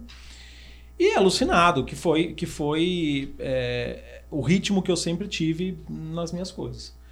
Casei, é, é, a Elisa me mostrou muitas coisas distintas. é, eu tinha poucos amigos, sempre fui uma pessoa de poucos amigos, assim. Eu tinha, cara, eu contava em dois, três dedos, assim, muito poucos. É, tinha muitos colegas de trabalho, bons colegas. Acabei é, é, depois tendo os, os meus sócios na, na minha empresa também se tornaram grandes amigos, mas eram, eram sempre muito poucos. É, e assim, depois, mais ou menos em 2013, que foi quando o Jordão nasceu, é, a Elisa engordou durante o processo da, da gravidez e eu engordei igual, assim, tava gigante. É, eu vivia num estresse absurdo, com reuniões eh, 8 da noite, 9 da noite. É, era uma coisa sofrida. Eu me lembro numa reunião, não sei se era sábado ou domingo, que a gente estava com uma reunião, uma conferência no domingo, e falou: olha, vocês têm que é, arrumar um plano para atingir a meta. Até amanhã cedo vocês têm que entregar o plano. Eu vou estar no táxi às 5 da manhã, vocês me ligam e a gente valida o plano. Puta, mas não dá, nós não vamos conseguir. Bom, vocês estão em dois, vocês sabem quanto vocês ganham, vocês sabem quanto é o, o corte de custo, vocês decidem qual dos dois vai, vai ficar. Uhum. E assim vai. Eu, eu lembro um, desse episódio. Isso era um domingo. Isso era um domingo. É, então, assim, é, foram, foram momentos sofridos, assim, foram momentos sofridos e que, eu, e que eu custei aprender, de fato. Eu acho que eu só fui aprender quando, quando ah, eu me lembro várias vezes, a Elisa sempre me deu uma, uma, uma, uma puxada, falou, olha, isso aí não é vida. É, várias vezes, mas, mas tiveram algumas maiores onde ela falou, olha, chega, não precisa disso, cara, parou, não, não rola. Que talvez tenha sido é, essa época. Teve. Eu, eu entrei na empresa né, em outubro de 2014, e aí você não era o meu gestor direto. Hum. A gente tinha né, o Everson, que era o meu gestor, o meu gerente, e você era o gerente do Everson. Ah. E eu lembro que, como eram nós dois que ficávamos em São Paulo, eu morria de medo de ir pro escritório, porque eu morria de medo do Carlos, gente. E eu acho que eu até cheguei a comentar com o Everson: nossa, o Carlos é muito acelerado, né? O Carlos é muito estressado. Mas aí, quando a gente começou a conviver, e, e, também eu vi muito essa mudança de você, né? Você mudou muito. Não que você não era gente boa nem nada, mas você vivia muito estressado. Vai vendo, vai vendo. Não, é que era muito estresse. E eu entendo, porque o ambiente que a gente tava era muito estressante. Mas eu acho que também com essa transição, né, de ser pai do Jordão, depois veio a Glorinha, você começou a entender que a vida tinha outras perspectivas além do trabalho, né? E é. isso mudou muito. Isso, isso mudou. Teve um episódio Cara, eu nunca disse não no trabalho. Nunca. Sim. Nunca. Podia ser, podia ser o que fosse. Já eram dois, um que a Marcela lembrou aí, que depois ela vai contar, e um, e um, e um que, eu, que eu tive, que o meu filho teve. Ah, ele tava com alguma, alguma. Eu não me lembro o que, que foi exatamente. Mas ele foi pro hospital. É, e eu tava em reunião, numa dessas de que tinha que planejar, de dar algum plano. Esse dia minha esposa ligou e falou: Olha, eu tô indo com o Jordão pro, pro hospital. Ali eu desliguei o computador e fui. Sim. Assim, foi a primeira vez na vida que eu, que eu deixei o trabalho de lado. Sim, isso foi, foi, foi muito marcante para mim, porque foi a primeira vez que eu, que eu não levei o celular, que eu, que eu não me preocupei com o trabalho. Uhum. Porque o resto todo da minha vida foi em cima do trabalho. Era sempre sim trabalho. Ah, mas é, nós vamos na casa da sua avó, nós vamos. Não, não, não, não. não, não. Tanto que é, nas, nos dois, nos, no período onde meu pai e minha mãe eles estiveram em tratamento, eu vivi muito pouco isso, porque eu vivia viajando. Uhum. A minha irmã sempre lá com eles, a minha tia sempre com eles, mas eu vivi muito pouco. Eu, eu queria trabalhar. Eu, ah, vou trabalhar, vou trabalhar, vou trabalhar, vou trabalhar, vou trabalhar. Me lembro do meu pai era, era muito econômico, né, para não dizer mão de vaca. E eu me lembro uma vez que eu voltei com uma bicicleta, uma segunda bicicleta, segunda ou terceira, nem me lembro. E ele olhou para mim e falou assim: "Ah, tá certo mesmo, tem que aproveitar um pouco". Eu nunca tinha nem imaginado meu pai falar um negócio desse assim, já com uma ou outra bicicleta lá. Então, isso também é, é o que me marcou. Mas custou muito para aprender, né? Custou muito. Foi, foi, foram, foram muitos é, anos de fato não são perdidos, porque eu acho que eu também aprendi muito. É... E, Carlos, eu acho que a gente também aprendeu muito com o Tuan, né? Muito. Porque a gente tinha uma pegada de trabalho muito insana. E aí chegou 2015, quando a gente foi pro internacional, que veio o Tuan. E o Tuan era muito aquela pessoa família, é, time. Ele, ele sempre foi ah. muito humano, né? Então, ele mudou muito essa ele mentalidade. Muito. Ele fez uma reunião uma vez que a gente achou que todo mundo ia se matar na reunião. Nossa, eu lembro. Ele botou Meu... seis ou sete pessoas do mesmo time e todo mundo tinha que falar é, duas qualidades e dois defeitos de cada um. E a gente achou que aquilo ia explodir, implodir a empresa. Gente, foi, foi assim, foi um caos. Foi um caos. Era todo mundo em volta da mesa. mesa e a gente tinha pessoas no time que tinham muitos conflitos, né? Uhum. Eu e o Carlos, a gente era muito neutro, né? Ah. Junto com o Trida, mais ou menos, assim, os consultores. Mas tinham pessoas no time que eram muito do atrito. E, nossa, aquele dia a gente saiu vivo, deu vivo. certo. Não, foi, foi, foi. E se não fosse ele, a maneira com que ele conduziu a reunião. Sim. Esse é o que eu falo que são os exemplos, assim. Se não fosse ele, do jeito que ele tinha conduzido, nossa, é, aquilo tinha sido mesmo uma bomba. E a liderança é como fala, é como mostra. É... Realmente, o, o, cara é um exemplo. Sim. E é como eu disse, eu tive muita sorte de ter pô, líderes fantásticos. É... Mas, mas me custou muito esse estresse, né? toda essa, essa, essa dedicação me custou muito é, é, das coisas que eu perdi do seu ponto de vista familiar, dos amigos, etc. É, essa semana eu tive um, um eu fui para um apartamento que, que meu pai tinha na praia para ainda resolver algumas questões de inventário, de registro e tal. E, putz, eu entrei, eu, eu fui lá, peguei a chave que falava com o zelador e entrei. Parecia de fato aqueles programas do Luciano Huck, do. Como é que chama da casa que ele vai visitar a casa? Não me lembro o nome agora. Lar do Cilar. Lar do Cilar.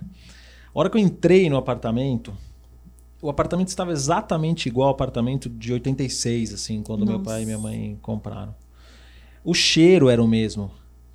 Assim, é, eu me peguei chorando algumas vezes dentro do apartamento, porque assim, eu entrava na cama, entrava no banheiro, eu, era, era o mesmo apartamento, assim, parecia. Se, se o Luciano Huck tivesse lá, só faltou ele, de fato. Um, um dia a gente vai resolver isso aí. É o sonho dele, gente. Só faltou ele. Mas era impressionante, cara. Impressionante. É, aquilo, é, a, a, sensação mesmo de, de estar ali, cara. Um negócio surreal. E aí eu via que de fato eu perdi. Perdi, não tinha mais. Eu já não estava mais lá. Né? É, beleza, aproveitei um pouco e tal, não sei o quê. E, e, e eu sempre tenho esses altos e baixos, assim. É, é, é, é muito difícil. E aí essa, o fato assim, da Elisa me botar essa, essa pilha de fato, né? Ou, ou tirar a pilha Uhum. E o fato da, da, das crianças, né, você fazer uma, uma é, resetar, né, ou fazer uma priorização adequada dentro do que precisa. Sim. É difícil porque é, é, Elisa, cara, ela toda vez ela me dá uma puxada, toda vez me dá uma puxada. E quando eu, quando eu decidi também é, tirar esse tempo da empresa, é, por conta de que o Jordão estava tendo também alguns, alguns episódios de ansiedade, eu também estava saturado. Sim. E a Elisa também me puxando. Eu falei, meu, cara, não dá, entendeu? Ah, tem o plano? Tem, tem o plano, tá lá, não sei o que, não se mata, né? Solta um pouco a corda. Mas é um processo, Marcelo. Assim, eu acho que a minha vida mudou de fato. É, é, custa, eu não vou dizer que foi no dia que o Jordão nasceu. É, até cair a ficha de fato. É um né? processo. É um processo. É, quando a Glória nasceu, eu já estava mais, mais, mais pai, de fato. Em casa sempre as coisas são, são muito divididas, assim, a gente sempre faz tudo junto. É, mas é, é um processo e isso, isso traz um alívio muito grande. Assim, de você conseguir ter. É, cara, é, é, muito difícil ainda. Eles ainda reclamam, falam, ah, você pode ser mais carinhoso e tal. Mas é um processo, a gente vai Sim. fazendo, vai tocando. Mas é, é assim, eu me lembro. Bom, e a Marcela, você pode contar, né, da história aí do, do Muhammad, da, da viagem, né? Que... Ai, gente, foi. Eu acho que foi em 2017. Ah, eu não, ah deve ter sido, Marcela, 17, 18, eu não me lembro. Em 2017 eu tava num evento, a gente tinha uma viagem pra Arábia Saudita, eu nem lembro qual cliente, mas ah. é, era alguma coisa importante lá é. na Arábia Saudita, um workshop de vários dias e uma super pressão para assinar o contrato. E a viagem marcada há muito tempo. Muito. E, e eu, a maioria das pessoas não sabe, mas o visto da Arábia Saudita é um processo muito difícil. É mais ou menos. A gente levava uns dois meses para conseguir tirar. o visto. E o visto era válido por três, seis meses. Às vezes idas, né? Duas é. idas, uma ida. E horrível. Era, era, horrível, era horrível. E aí, um dia antes da viagem, né? Eu acho que eu ia viajar naquele dia à noite, que era é. o nosso voo. O, o Carlos me encontra no hotel, que eu tava num evento aqui em São Paulo, e ele, meu, meu visto não tá válido. Nossa, cara. E, e, era assim, era um loop de coisas, né? Porque é. você tava pensando em tanta coisa que a última coisa que você ia ver era o visto.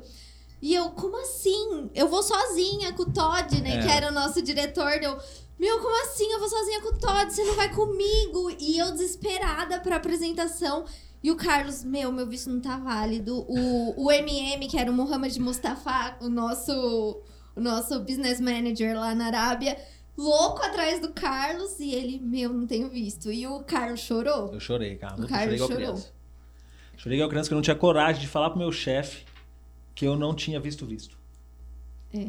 Cara, eu foi, chorava igual foi criança. Foi tenso, foi tenso. Era impressionante, porque era uma, era, uma, era uma decepção tamanha, cara era um amadorismo, né? É, eu, eu me coloquei um amadorismo tamanho que eu falava assim, cara, não é possível, cara. Não é possível. Eu trabalho com isso aqui há alguns anos. Porque a gente que fazia, né? O Carlos que era responsável por fazer o processo do Puta, visto, né? Que tinha que mandar pra Brasília, no, no consulado da Arábia. Era. Ah, eu chorava Meu. igual criança. Em casa. Até eu falar com o meu chefe, é, que, eu, que eu não tinha. é, Eu, eu não sei, eu nem sei o que passava na minha cabeça, assim.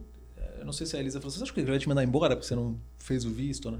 Mas eu chorava igual criança. E, e no fim, tipo, nem deu nada. nada. É, isso que eu ia Nem- perguntar. Como que Não. ele. O- Não, ele foi ele super. também- ele também. Ele era super de boa. Tipo, ai, tudo bem. Vai eu e a Marcele, tá tudo E certo. beleza.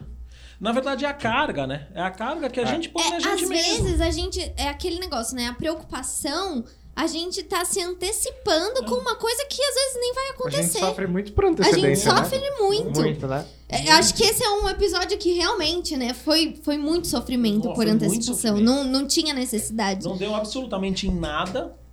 Nem a ida, nem a não ida, né, Marcelo? Sim. Mas ganhamos experiência, mas. é, Me ferrei na apresentação, como sempre. Foi difícil. Nunca mais esqueceu um visto. Nunca mais. Não, era assim, foi um episódio. E você veja, né? Já, eu já tinha, teoricamente, iniciado a minha jornada, a minha transição. Eu já não Sim. era pra estar tão alucinado. É, o Tuan, uma vez, é, nessa reunião, né? Nessa reunião que a gente fez de, de- das pessoas tal, ele olhou e falou: Olha, Carlos, talvez você seja a pessoa que, que eu mais é, vi trabalhar na vida. Ele falou isso. Eu lembro. Eu disso. nunca vi uma pessoa como você, que a gente tinha ido para Dubai entregar uma, uma, uma proposta. E vocês tinham trabalhado a- Eu, alucinadamente, eu, traba- eu né? trabalhava, eu trabalhava com, com, com o Bruno, que não vai ver hoje, mas vai ver um dia a gente. Ai, tá Bruno, saudades. Até mandei mensagem para ele ontem. Eu trabalhava com o Bruno, o Bruno estava no Brasil e eu estava lá. É, a gente trabalhava quase que 24 horas, assim. Ele tirava É. um cochilo, acordava e eu tirava, a gente ia respondendo as coisas. Foi um negócio de doido, assim. E a gente, antes disso, já tinha vindo Já de uma pegada, né? Porque foi uma semana que a gente recebeu a proposta, daí a Nossa. gente fez aquele War Room lá em Blumenau, Cara, que foi direto. trabalhando de madrugada. Aí a semana inteira depois a, a nossa querida antiga chefe falou: vocês dois em Blumenau essa semana, chegou segunda de manhã, ralando a semana Direto. inteira e daí você foi pra Dubai. Direto. E fui pra lá. Fui pra lá, acho que foi, não sei se foi minha primeira ida Acho lá. que foi a primeira, que ninguém tinha ido ainda pra Dubai. Eu só tinha. É, foi em 2016, a gente não tinha ido nem pra Arábia ainda. Gente, surreal. Foi. Surreal. Surreal. Foi uma experiência, assim, é, de louco. É, putz, é aquilo, você aprende muito. Mas é de louco, cara. É de louco. né? Você- Tem um prazo de validade, Tem. né? Eu, eu aprendi muito isso depois dos meus anos lá que. Meu, eu vivi muito intensamente, mas tem um prazo. É, tem um prazo. Não, a- o corpo pede, pede, pede pinico, pede arrego. Não tem jeito. E, e- E a sua vida também, né? Porque você abre mão, assim, é aquilo, Sim. né? Se- eu não sei, se, por, se talvez eu não tivesse é, começado essa jornada, ou se, ou se a Elisa não tivesse falado, de uma certa forma a vida ia me mostrar que, Sim. cara, eu tinha que mudar. Uhum. Talvez pudesse mostrar num período mais curto, num efeito mais é, é, é, difícil. Então, é, é, é um processo, foi um processo de mudança. É, a partir dali, depois com os meus filhos e tal, eu comecei a ver as coisas um pouco diferente. Mas mesmo assim, é aquilo. Eu tinha picos, eu trabalhava muito, alucinadamente. Mas eu fiquei mais, eu fiquei melhor, eu acho. Eu, eu ficava mais, mais bacana. Eu, eu sempre misturei muitas brincadeiras no meio das Sim. coisas. Então isso, isso trazia uma certa suavidade quando essas coisas aconteciam. Sempre fazer minhas piadinhas, sempre O, fazer o que a gente coisas. falava muito, né? A gente. E a gente ainda comenta, né? A gente se ferrava demais, mas a gente se Mas divertia muito. Dava umas risadas. Era, mas era muito. Era, era isso. A gente pelo menos conseguia equilibrar um pouco nesse, nesse negócio. Mas, é, mas foram, por exemplo, é, eu estou há 10 anos, quase, é, 10 anos, pouco mais de 10 anos na, na- nessa empresa. E, e, e assim, é, fo- é, o Carlos que entrou não é o mesmo Carlos que está hoje, é, por conta do aprendizado, por conta das coisas é, é, que a gente discutia, por conta das coisas que a gente aprendia. Então, do mesmo jeito que a Cris fez a planilha, ela não fez, né? Quem fez fui eu, mas ela está acompanhando agora. Do mesmo jeito. Sou eu que preencho. É, mas, Olha só, uma evolução. Mas é, as pessoas vêm nas, nas nossas vidas para mostrar de fato Sim. é, é, coisas novas. É, a Elisa veio, as crianças vieram, a Cris veio. é, A o- Cris o nunca vovô- saiu, né? É, só o meu dinheiro na conta aqui. Nossa, Carlos, Nossa, agora, agora eu me senti por baixo. Pô, mas tava tão bonito, veio. tava tão bonito, Não, tava lindo, parte. Tava lindo. tava tudo lindo. Depois ele edita. Não, vieram muitas coisas. A gente mesmo, né, Marcelo? A gente mesmo tinha. Sim.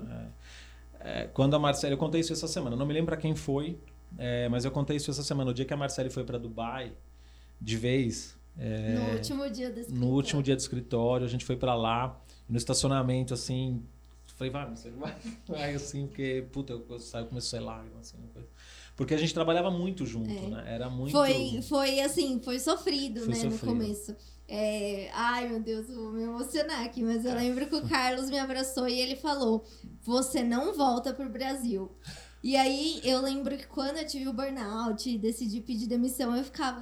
Gente, mas o Carlos falou que eu não volto pro Brasil e agora eu tô voltando. Então, É, porque eu falei, eu falei pra Marcelo, eu falei, Marcelo, você sabe que você não volta mais, né, E cara? eu- que dali pro outro lado. e eu, e tipo, e agora? O que, que eu faço? Tô voltando pro Brasil. Não, foi, foi muito tenso. E assim, como foi- que foi? É, porque você foi tendo o seu processo, né? Você foi tendo o seu desgaste. Como que o Carlos foi te ajudando nesse processo? Co- Como que eram as conversas que vocês tinham? Eu, eu acho. Aí você vai me corrigir, né, Carlos? Eu acho que a gente tava numa fase muito louca, assim, né? De, de uma sucessão de coisas que não davam certo. E aí eu acho que às vezes você tava tão perdido quanto eu, no sentido de. Putz, e, e agora? O que, que eu faço, né? É. É, é, Eu tava perdida porque eu não sabia o que fazer, eu não sabia pra onde ir, o que, que ia acontecer. E eu acho que o Carlos, ele me apoiava e ele falava: Meu, dá uma segurada, tenta segurar as coisas aí de uma forma mais leve, mas eu acho que ele tava tão. Mas ele também não sabia o que era o leve, né? É, e- eu acho que ele tava tão perdido quanto eu, no Uhum. sentido de como que eu posso ajudar e não consigo, mas aí Era, é era- você. eram, eram muitas mudanças dos dois lados. Mas pra todos os efeitos eu tava aqui, né? Então, assim, eu tava aqui, era meu idioma, era a minha, minha, minha cidade, eu tava aqui. É, Não dá pra comparar, de fato, é, o que era lá. E, E ele sabia que o pessoal era muito difícil. Era muito difícil. E, e você veja, né? A, a, Marcele, quando, quando foi pra lá, o líder dela era, era psicólogo, né? Psicólogo, psiquiatra. Psiquiatra. Contei no primeiro episódio. Eu, eu vi. E eu lembro, assim, que pra mim foi uma, para mim foi um alento, de fato, assim. Falei, puta, pelo menos a Marcele vai estar assistida. Sim. Mas foi o contrário, né? foi o contrário. É, e, e, e, de fato, assim, mais, mais eu não estava tão presente mesmo do- quando a Marcele é, é, começou a, a, a- a- a ter mais problemas, assim, eu estava realmente distante. Eu nem sei de fato é, o quão ferrado eu estava, mas, mas eu, eu tinha para mim que ah, o fato dela estar com, com o médico lá, teoricamente, vai ser um alento, mas não, mas não, mas não foi. E, e é difícil, é porque eu sempre, eu sempre estava muito presente. Eu, eu, sempre, eu sempre gostei assim de estar presente, de saber como as coisas caminham assim para o meu time. É, eu gosto, eu acho que é importante, eu acho que escutar as pessoas é importante. É, eu tenho feito isso cada vez mais com a Stone, com a Cris. É, é um negócio, é muito louco. É muito louco você escutar, você, é, enfim, é, não julgar. É, é um negócio surreal, cara. É um experimento surreal. É, é, Mas eu acho que naquela época a gente teve que ter muito a maturidade, tanto eu quanto você, de que não era possível estar perto um do outro. É. Tipo, não era possível um dar suporte pro outro naquele momento e que, meu, a gente tinha que tocar. tinha que tocar. E aí a gente ia ter que fazer por onde. Sim, e, e foi muito isso. Daí eu lembro que eu peguei, a lic- eu peguei férias, né? Daí eu vim pro Brasil, fui na psiquiatra.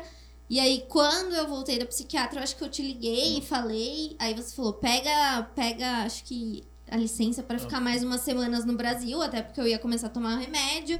E aí eu falei: beleza, eu vou ficar mais umas duas semanas aqui, volta lá e vamos ver o que a gente faz. E foi bem isso, assim.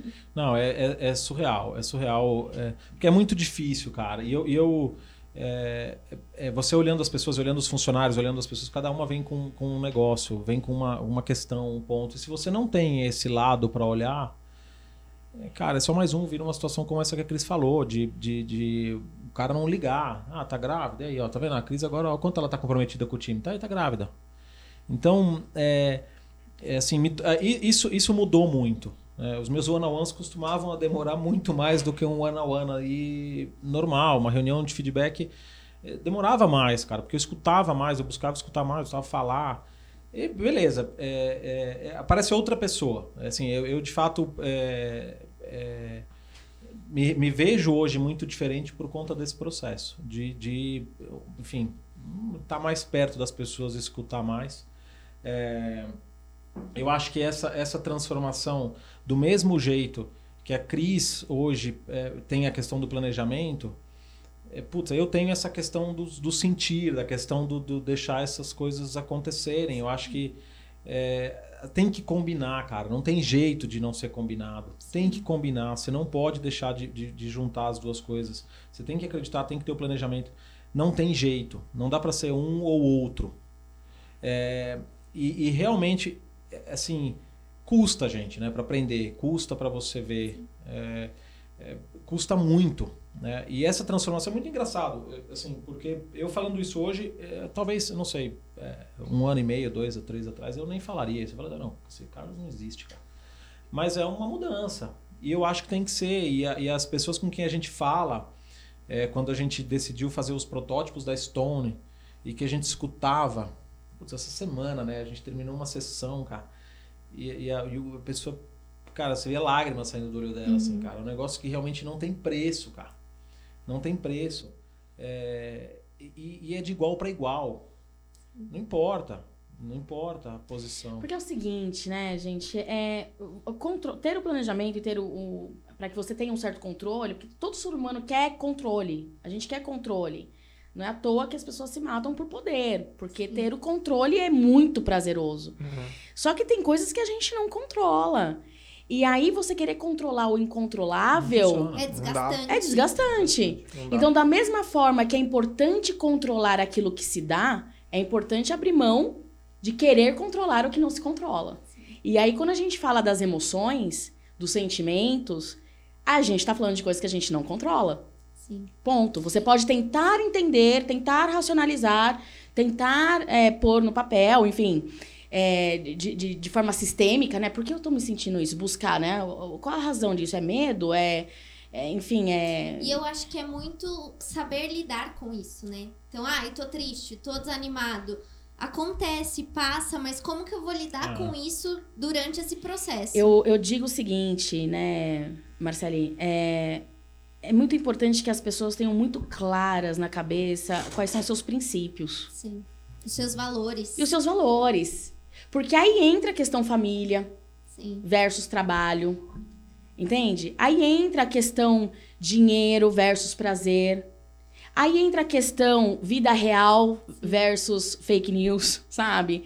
Porque o que a gente mais vê em rede social é família doriana, é família feliz, as pessoas no LinkedIn, todo mundo é super bem sucedido, Sim. né? Mas quando você tem princípio, você começa a tomar decisões baseadas nos seus, nos seus princípios e aí essas decisões são um pouco, um pouco mais claras. Então, eu, eu diria que o primeiro passo né, de, desse planejamento é ter a consciência de quais são os seus valores, Sim. no que você acredita e quais são os seus princípios. Eu, por exemplo, não abro mão da minha paixão por fazer coisas em troca de dinheiro. Né? Então, essa é uma conversa que a gente teve. A gente pensou num projeto que envolveria, é, enfim, prefeituras, é, uhum. e governo, e a gente pensou, ok, só que é o seguinte, a gente não paga propina, tudo bem? Não faz parte do nosso modus Sim. operandis. Então tá, se tiver que, não tem. Não é algo que vai acontecer. Então, quando você tem muito claro aquilo que você acredita e aquilo que você quer, as suas decisões são melhores, é, enfim, decididas, né? Decisões decididas, enfim. Não, com certeza. Você tem convicção, né? Eu falo muito para os meus alunos que quando você toma decisões baseadas nos seus valores, depois você não se arrepende porque você tá convicto do que você é escolheu. Isso. É isso. É você isso. tem a convicção da escolha que você É fez pra embasar a sua decisão. E você, e você banca a você consequência. Banca, Banca. Você banca a consequência. É isso. Que é muito o que eu passei, né? E o que eu passo hoje do pessoal falar: nossa, mas você pediu demissão e voltou pro Brasil. Como assim? Gente, eu tenho convicção do que fiz. Perfeito. Eu sei o estado que eu tava, eu sei os valores que eu tava abrindo mão. Isso. Então, por mais que seja difícil em alguns momentos, né? Em muitos momentos, vocês fizeram consultoria comigo, vocês viram, né? Mas é aquele negócio, a convicção. É. Você sabe por que, que você fez aquilo. E às vezes, sabe, Rodrigo, é, a gente tem lá o planejamento, o plano de negócio, o briefing, tem tudo, tá tudo lindo. O Media Kit. E aí você tem, né, um prazo, né, que nem você comentou, porque a Marcela comentou com a gente sobre o prazo. Olha, eu tenho até tal prazo pra fazer acontecer, mas peraí, por quê? Vai te faltar comida? Foi a pergunta que eu fiz pra ela. Sim. Vai te faltar comida na tua casa se não rolar até essa data? É possível estender, então? sim, É sim. possível estender. Então, não há por que há- haver um desespero, uma angústia por, por conta do. Porque Claro. o planejamento não pode te causar angústia também. Sim, com certeza. Né? E, e foi muito isso que vocês falaram muito pra mim na nossa última sessão, né? Que agora, Cris contando a sua história, fica muito mais claro do porquê. Sim. E, e é realmente isso, né? Às vezes a gente se angustia com umas coisas que tá tudo sob controle ainda, né? Não precisa estar assim tão desesperador. A gente, não tem comen- desespero. a gente comentou muito aqui sobre as nossas diferenças, né? O fato de ser yin e yang, um é muito mais emocional, no meu caso, o Carlos muito mais racional. Mas a gente tem algo muito importante em comum, que é esse é é o se importar com pessoas e querer ajudar. Sim. E o comprometimento. A gente é muito comprometido. Ele é comprometido com o trabalho, sempre foi. Eu também sempre fui muito comprometida com o meu trabalho e com a minha família, enfim, com, a- com a- com as, com as coisas que eu sempre quis fazer. Agora, é, é importante deixar claro, a gente não sabe tudo. Não Cara, sabe. a gente não sabe tudo. E a, a gente aprende Muito. junto com outras pessoas. Só né? que a gente já caminhou um caminho, a gente já está à frente de algumas pessoas. E a gente pode olhar para essas pessoas e falar assim: olha, não. Volta, segura. Não vai por ali, não. Vem aqui, vem aqui, vem aqui, vem aqui. Você tá assim porque talvez seja por conta disso, disso e disso, baseado na nossa experiência. Você teve uma experiência muito ruim com um chefe psiquiatra, veja bem, né? Então, é muito. Isso, isso é algo também que a gente acredita.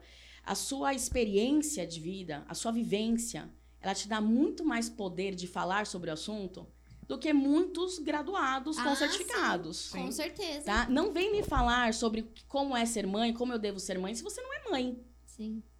É, Simples assim. A galera quer vender hoje, sei lá, um curso financeiro. Exato. Sem saber, Sem saber. porra nenhuma de finanças, mas ele o que, que ele faz? Ele aluga uma Ferrari, faz um vídeo Isso. e. E taca ali pau. É e isso. é isso, É isso. entendeu? É, a galera e tem e propriedade. muita gente compra isso. Compra, mas por quê? Porque é o que a gente volta do, de uns episódios. é, a visão de sucesso das pessoas é muito. Material. É muito isso. material. E outra, é, Rô, a gente, quando trabalha com organização financeira, é, não é só a planilha. A gente quer Sim. entender o que é fundamental para você. Eu vou te dizer, o meu escape num momento de, de tensão, de estresse, de, sei lá, de cansaço mental, é comer uma pizza e assistindo Netflix. E eu não abro mão dessa pizza quando ela é necessária. Não importa se a minha planilha está dizendo que eu não posso comprar a pizza. Eu vou comprar a tal da Sim. pizza. Então, é entender o que é prioritário para você, Claro. é, é, aquilo que você não abre mão, é fundamental na hora de falar sobre controle financeiro. Porque é muito fácil, Rodrigo, olha, economiza aí, tá certo? Corta aí, né? corta, aqui, ali. isso, corta aqui, você vai ter dinheiro, vai sobrar e você aplica ali, tal, tal, tal. Mas peraí, e o seu bem-estar, e o seu prazer? É, E porque- a qualidade de vida. É, que é o não É, palpável, a pessoa- entende? A pessoa começa a desistir, porque você corta aqui, corta ali, ou você diz, é, desincentiva ela numa coisa que ela precisa Sim. trazer o bem mental dela e ela não faz. É, É é- isso. é o caso de dieta, né? Muitas dietas é, restritivas não funcionam. tudo. Porque, puta, corta, corta, corta, vai chegar uma hora que a pessoa fala, não vou cortar porra É nenhuma, tô isso. com vontade de cortar. É isso. Então é, é, é Isso. bem foda isso. E, esse, e essa. E, é- e assim, eu, eu, eu queria trazer o que a Cris falou, de que a gente de fato não sabe tudo e, a- e a gente aprende todo dia. Essas conversas, né? É, é isso que a gente faz aqui, quando a gente faz com os nossos clientes, essas conversas de fato, elas não têm preço. O networking Sim. que a gente faz é. Mas de verdade, não é networking por fazer, por ah, tô conectado com fulano ou belano, mas o tempo que se passa mesmo, é, é, o que a gente consegue absorver disso daí. e- mas para fazer isso, você também tem que estar aberto, Sim. entendeu? É a questão do julgamento. Você não pode julgar. Você não, você tem que é, é uma questão da confiança, é, empatia. é, tem que estar aberto para isso. Isso que se aprende com isso não tem. Assim, não, não, se, não se mede. De uma forma Com muito certeza. direta e resumida, o que, que a Stonehenge faz? Stonehenge somos nós dois. E não, não haverá mais ninguém. Isso é algo que a gente decidiu. Não é, a gente não pensa em, em expandir, em contratar e treinar. Não, não, não. Stonehenge é Carlos e Cristiane. O que, que a Stonehenge faz? A gente escuta. Com atenção. Escutativa. A gente escuta com interesse. E aí a gente te ouve e a gente chega para, meu, como é que que, que que a gente pode fazer? O que, que ela pode fazer? Quais são os caminhos viáveis? E aí vem a minha visão de mundo, a minha vivência, a visão de mundo dele, a vivência dele, e a gente combina, a gente discute, às vezes a gente concorda, às vezes a gente discorda. A gente não chega em conclusão, mas a gente conversa e fala: olha, pensamos a respeito e possíveis caminhos são esses, esses. O que, que você acha? E a pessoa começa a refletir. Nós tivemos um, um caso de uma médica que chegou pra gente com uma questão. É, é é bem um fala que eu te escuto e vamos tentar resolver seu problema juntos, sabe assim? É, e ela chegou com uma questão. E ao longo das sessões, a gente começou a perceber, logo de primeira, a gente já desconfiava que ela não tinha problema nenhum. E a gente pensou assim: meu Deus, passou a primeira sessão, passou a segunda sessão, o que, que a gente vai falar pra ela? Ela não tem problema, não tem um, não tem um plano de ação para apresentar, não tem sugestão para ser feita. Porque a gente foi discutindo, a gente foi conversando e fazendo perguntas e tal, tal, tal. Chegou na última sessão da nossa trilha de, de solução de problemas, que a gente falou: olha, precisamos ser honestos. Você foi um desafio para nós. Porque a gente realmente ficou muito é, temerosos no, no sentido de chegar nessa última sessão e te falar que a gente não, não percebe que você precisa de solução nenhuma. Você também vê dessa forma? Ela falou assim: olha, eu vejo, mas eu só vejo porque esse processo me fez ver. Então, às vezes, não tem solução, porque às vezes nem tem problema. Mas a pessoa precisa ser ouvida, pra- ela precisa falar para que ela se ouça e ela perceba que tá tudo bem. Tá tudo lindo. Tá, ó, tá tudo bem. E aí vem a questão do óbvio. Às vezes a nossa função é ouvir a pessoa, fazer ela falar para que ela se ouça e no final falar: olha, tá tudo bem. Tem planilha? Não vamos esquecer da planilha. Antes de dizer que tá tudo bem, deixa eu só dar uma olhadinha. Mas nessa é planilha. isso, gente. Um outro caso de um médico que queria saber se ele deveria investir numa clínica agora ou não. Financeiramente falando, a resposta do Carlos, pura e seca, seria não. Só que na primeira conversa com ele, ouvindo ele falar, no tom de voz, na forma como ele olhava, eu virei pro Carlos no final e falei assim: ele quer a clínica. É a vontade, Não é o importa se financeiramente é viável ou não, esse cara quer a clínica. E durante as nossas sessões, através de perguntas, Uhum. ele mesmo foi dizer não, ele não teve um determinado momento, ele falou, não, eu quero, eu quero a clínica. Então ele se ouviu que ele quer a clínica. Beleza, financeiramente não é tão viável agora, mas se ele planejar e a gente junto com ele fez um plano de ação, onde ele conseguiu enxergar, poxa, eu posso ir step by step e aí chegar até a minha clínica. Não precisa ser agora, mas eu posso iniciar o processo agora. Então, a Stonehenge é, é- é basicamente isso. Eu acho que a vida é, colocou a gente junto nessa jornada para isso, através das nossas experiências, ouvir as pessoas com, com interesse genuíno de ajudar. Ai, mas vocês cobram. Claro que a gente cobra. Existe uma troca. E o dinheiro, querendo ou não, ele força o comprometimento do assistido. Com certeza. É- isso é 100%. Tá? Porque quando você faz de graça, às vezes a pessoa nem, nem Sim. faz o que tem que ser feito. E, e assim, o que eu gosto de falar, né? Todo mundo tem conta pra pagar, né, gente? É, é importante, Não, o pagamento é importante. Mas, a- Sim. mas quando você paga algo, você valoriza. E se você. E mais, se você paga um serviço que é caro, você valoriza muito mais. Eu, é meu exemplo na academia. É, eu não fui para uma academia de rede que eu pagaria, sei lá, 99 reais, Uhum. porque eu não iria na academia. Eu fui para uma academia que eu pago pelo menos de 200 a 300 reais, porque eu falo, meu, é Que muito quando bater a preguiça, você fala, ir. cara, olha o quanto Tem eu tô que pagando, tem que ir. Então é, é É isso. É o comprometimento. o- a pessoa vai falar assim, meu, eu tô investindo, eu vou focar meu tempo, eu vou deixar o celular de lado É e eu isso. vou ter... É isso. Vou fazer. E vou escutar, vou refletir. Porque às vezes ele fala. No começo, eu, eu acredito que tudo bem, a pessoa ela vai procurar vocês, né? Vai procurar, Uhum. mas o ser humano gosta também de ouvir o que ele quer. Sim. Então, às vezes, você vai falar uma coisa que de cara ele não vai gostar, ele vai fa- vai falar assim, ah, que bosta. Tá Você sabe que a gente, isso foi um treinamento que eu tive como professora, é, que a gente não dá resposta pra nada, a gente não fala. Ó, Rodrigo, porra, tá ruim, hein? Ou, você tem que fazer isso. A gente não fala, Legal. a gente faz pergunta. Sim. Pra que é a própria pessoa responda aquilo que a gente gostaria que ela ouvisse. E aí a pessoa, a pessoa fala. Ela entende, ela visualiza, ela entende, ela cai a ficha dela, ela tem um insight, ela se ouve e ela muda. Então, a gente não fala absolutamente nada. A gente não fala sim, não. São, são Faz, as não perguntas faz. que direcionam Exato. o E- e- processo. E, não é no improviso. Não é no improviso. É planejado. É planejado. Para cada caso, você tem que estudar, você tem que olhar. Sim. Essa médica que deu o checkmate na gente, Checkmate total. né, eu falei pra Cris antes da sessão, eu falei, Cris, é checkmate, não tem o que fazer. É, começar a sessão falar que. Ah, então fala você. Eu falei, não, fala. Porque realmente. é- Nossa, Entendeu? Então foi checkmate. pare- parece, né? E eu vou te falar uma graça. Tem, tem uma semelhança, eu disse Tem, pra uma, você. tem muita cena. Essa mulher é uma simpatia, ela é uma graça, mas ela é bem séria. E eu falei assim, a gente fez assim, meu, ela pode virar um marketing negativo, do tipo, puta. Serviu pra nada, né? Só gastei meu tempo o, aqui. o que eu estudei, cara, para poder Tentar. tentar achar um, um caminho. Mas é, é o desafio, assim, de fato, é um Sim. negócio diferente. Mas aí é que tá, isso, eu quero complementar com isso. Ela. uma- a gente ficou com esse receio, putz, ela pode virar um marketing negativo, do tipo, pô, não serviu pra nada. Pelo contrário.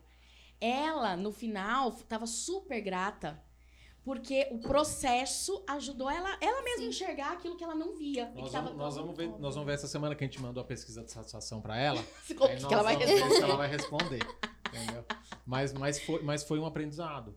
Então é isso, assim, no final, a importância da escuta, a importância. É, é- eu me lembro que eu sempre fui muito no improviso. Talvez a Marcela lembre, assim, tinha algumas coisas que eu, que eu ia mesmo no, no improviso. Ah, vamos lá que, que vai dar, entendeu? O Somebody Love. É, vamos que eu, eu me viro. E surpreendentemente, fui eu que viro pra ele e falei assim, cara, a gente precisa se preparar pra reunião. Olha É, eu, só. eu, eu, eu, era, uma, era uma prática que eu não tinha, de fato. Eu gostava do risco do improviso. Falava, vou lá e vou ver o que dá. Não tinha. E aí, de fato, era um negócio que, puta, enchia o saco, que eu tinha que virar lá com a Cris. Ah, e vamos ver qual que é o caso. Não é não, mas tem que estudar, de fato. E, e achava um caminho para poder apresentar. Então, tu tinha uma discussão prévia. É, porque, putz, não adianta, não dá para ser tudo no improviso.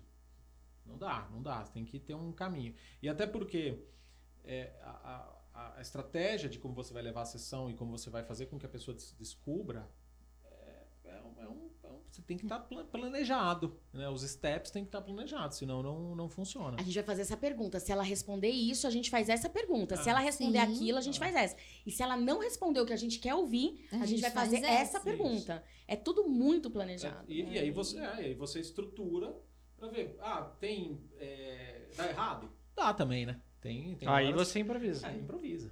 Mas a improviso fica no, no último step, entendeu? Sim. Só que o improviso não é um improviso, né? É uma escutativa. É uma escutativa, E aí você só responde aquilo que. Teve, teve um, teve um caso que a gente planejou tudo e a gente foi fazer e na- no segundo slide, puta, ela respondeu um negócio que a gente falou, puta, ferrou. A gente não pensou nem nessa A possibilidade. Cris fazendo a apresentação e eu na nuvem mudando os os slides, slides na frente. automaticamente. Porque o caminho que a apresentação tomou foi completamente Porque outro. como são dois, é mais difícil de controlar Muito, quando você tá lá muito. com o cliente. E aí né? eu vi a Cris, meu, de um jeito e tal, e cara, e eu, e eu lá tentando mudar e não sei o que, e a gente indo, cara, e vai, e aí vai no improviso, aí não tem jeito. É, Foi incrível. mas, foi, mas incrível. foi muito bom, foi muito bom, assim, no final foi bom. Mas é, é, assim, é, é- assim, você tem que ter de fato a humildade e a serenidade de, de, de saber exatamente qual o caminho, como tá indo, que não dá para saber tudo, de fato, a gente não é expert em tudo, pelo contrário, é, e, e ter, ter essa, esse caminho, ah, vamos buscar aí qual é o caminho. E se chegar uma hora que não, que não sabe, pô, não dá, não deu, para mim esgotou, Sim. esse é o meu limite. E beleza, e assim acabou a Tá jornada, tudo bem, passa né? pro próximo, tá tudo bem, passa pro próximo, entendeu? Ah, eu fiz até aqui, esse aqui eu dei o meu melhor, cara, agora chama o próximo, porque comigo já passou. Então, é- é- essa, tem sido essa a experiência. É um mix de, de, de de empresa com, com, é, com essa experiência que a gente tem feito e que tem sido, putz, é fantástico. Fantástico. Legal. Legal. Querem falar mais sobre o workshop que vai acontecer? Gente, primeiro ciclo. primeiro ciclo de formação holística da Stonehenge, desenvolvimento e treinamento de pessoas. É, descobrindo o seu melhor para 2022. É, serão oito palestras de 22 de novembro a 2 de dezembro e a gente vai passar por autoconhecimento, liderança, inteligência emocional, carreira, organização financeira e espiritualidade. De tal forma que a pessoa, né, os participantes possam aprender ferramentas não só de autoconhecimento, mas também de planejamento, de organização pessoal e profissional, para que 2022 seja diferente, independente do que aconteça no cenário externo. Então, esteja preparado para aquilo que você não controla. Aprenda a controlar, a planejar aquilo que você pode controlar, que nada mais é do que você mesmo. Então, eu gosto muito, isso está na nossa, na, na, nossa, no nosso post de divulgação. É, eu gosto de citar o Swami Vivekananda, um grande filósofo hindu, que falava o seguinte: é, todo. Você pode fazer tudo a qualquer. Você pode fazer qualquer coisa. Gente, volta. Você pode fazer tudo e qualquer coisa a qualquer hora e a qualquer momento. Todo o poder está dentro de você. Haja como um leão. Então, me emociono, porque eu acho que esse é o nosso propósito ajudar pessoas. E assim como a gente está nessa caminhada, a gente quer também trazer pessoas junto com a gente, seguir junto. Ai, gente, rumo a uma vida um pouco mais leve, Sim. sem angústia, livre de medo. Vai sabe? ser demais. E Vai na ser incrível. palestra do dia 29 tem uma pessoa muito legal. Marcele Marcele Bronzoni. Bronzoni. Com carreira e felicidade. Porque é sim possível você ser feliz profissionalmente. Então eu vou falar É sobre isso. isso Vocês lá. viram que a gente já sabe quem que são os vendedores aqui da. É, é isso, As galera. A- né? agora, uma pergunta. Vai ter cupom de desconto pro Café Conecta? Sim. Gente, primeiro, acessem Instagram, Instagram, arroba StonehandDTP. Vai Segue ficar a gente lá. do vídeo, gente. Isso. Compra de ingressos através do site Eventbrite. É, lá você vai poder optar pela compra de uma sessão, duas sessões, quatro, seis ou oito sessões. É, você que assiste esse vídeo vai entrar no Eventbrite, vai digitar no cupom, no cupom de desconto Café Conecta. E lá você vai ter um desconto especial para poder participar desse evento que vai ser incrível. Aê! Aí sim, você viu? Ó, tem, tem patrocinador, tem cupom de desconto. Meu, já. a gente tá estourando, estourando no mundo dos podcasts. A meta já vai ser batida. A meta tá perto de aí, ser sócio. batida. Bom, é, Cris e Carlos, foi um prazer receber vocês aqui. Um episódio muito emocionante Nossa. para mim, com certeza. Muito legal. Muito obrigada por compartilharem a história de vocês. E eu tenho certeza que a Stone vai ser um sucesso. Esse workshop é só o primeiro de muitos que estão aí. E é isso. E aí, Rô? E conta pra gente, se a, se a galera que escutou, que assistiu, eles quiserem achar vocês, onde que eles conseguem? Olha, a gente tem o Instagram, Instagram. Stonehenge DDP. Depois coloca ali no, no- Vai estar na descrição, na galera. descrição, pra não confundir o DDP com o, legal, TTP. da- o legal de gravar é assim, ó. Faz assim, ó. Que É aparece. que aparece. É, Stonehenge DDP. Muito bem. É, O meu Instagram é carloslf80, o Instagram da Cris. Cris. Arroba Cris, underline Merari. Arroba Cris, underline Merari. E você também pode entrar em contato com a gente através do WhatsApp, não telefone, né? Não ligação, mas o WhatsApp.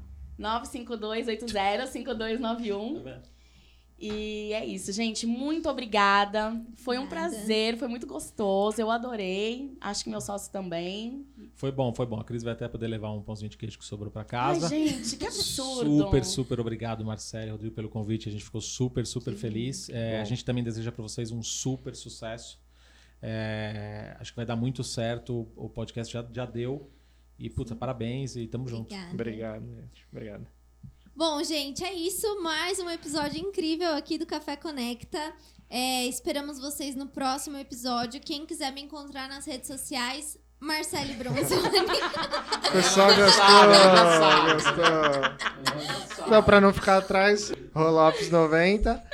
E volto a lembrar vocês, gostou do vídeo? Curte, comenta, compartilha com o pessoal. Se tá ouvindo em alguma das do no Spotify, na Apple, também compartilha o episódio. É muito importante pra gente que isso chegue para mais pessoas e mude a vida de pelo menos alguém a cada episódio. Com certeza, gente. A gente se vê no próximo episódio. Até lá!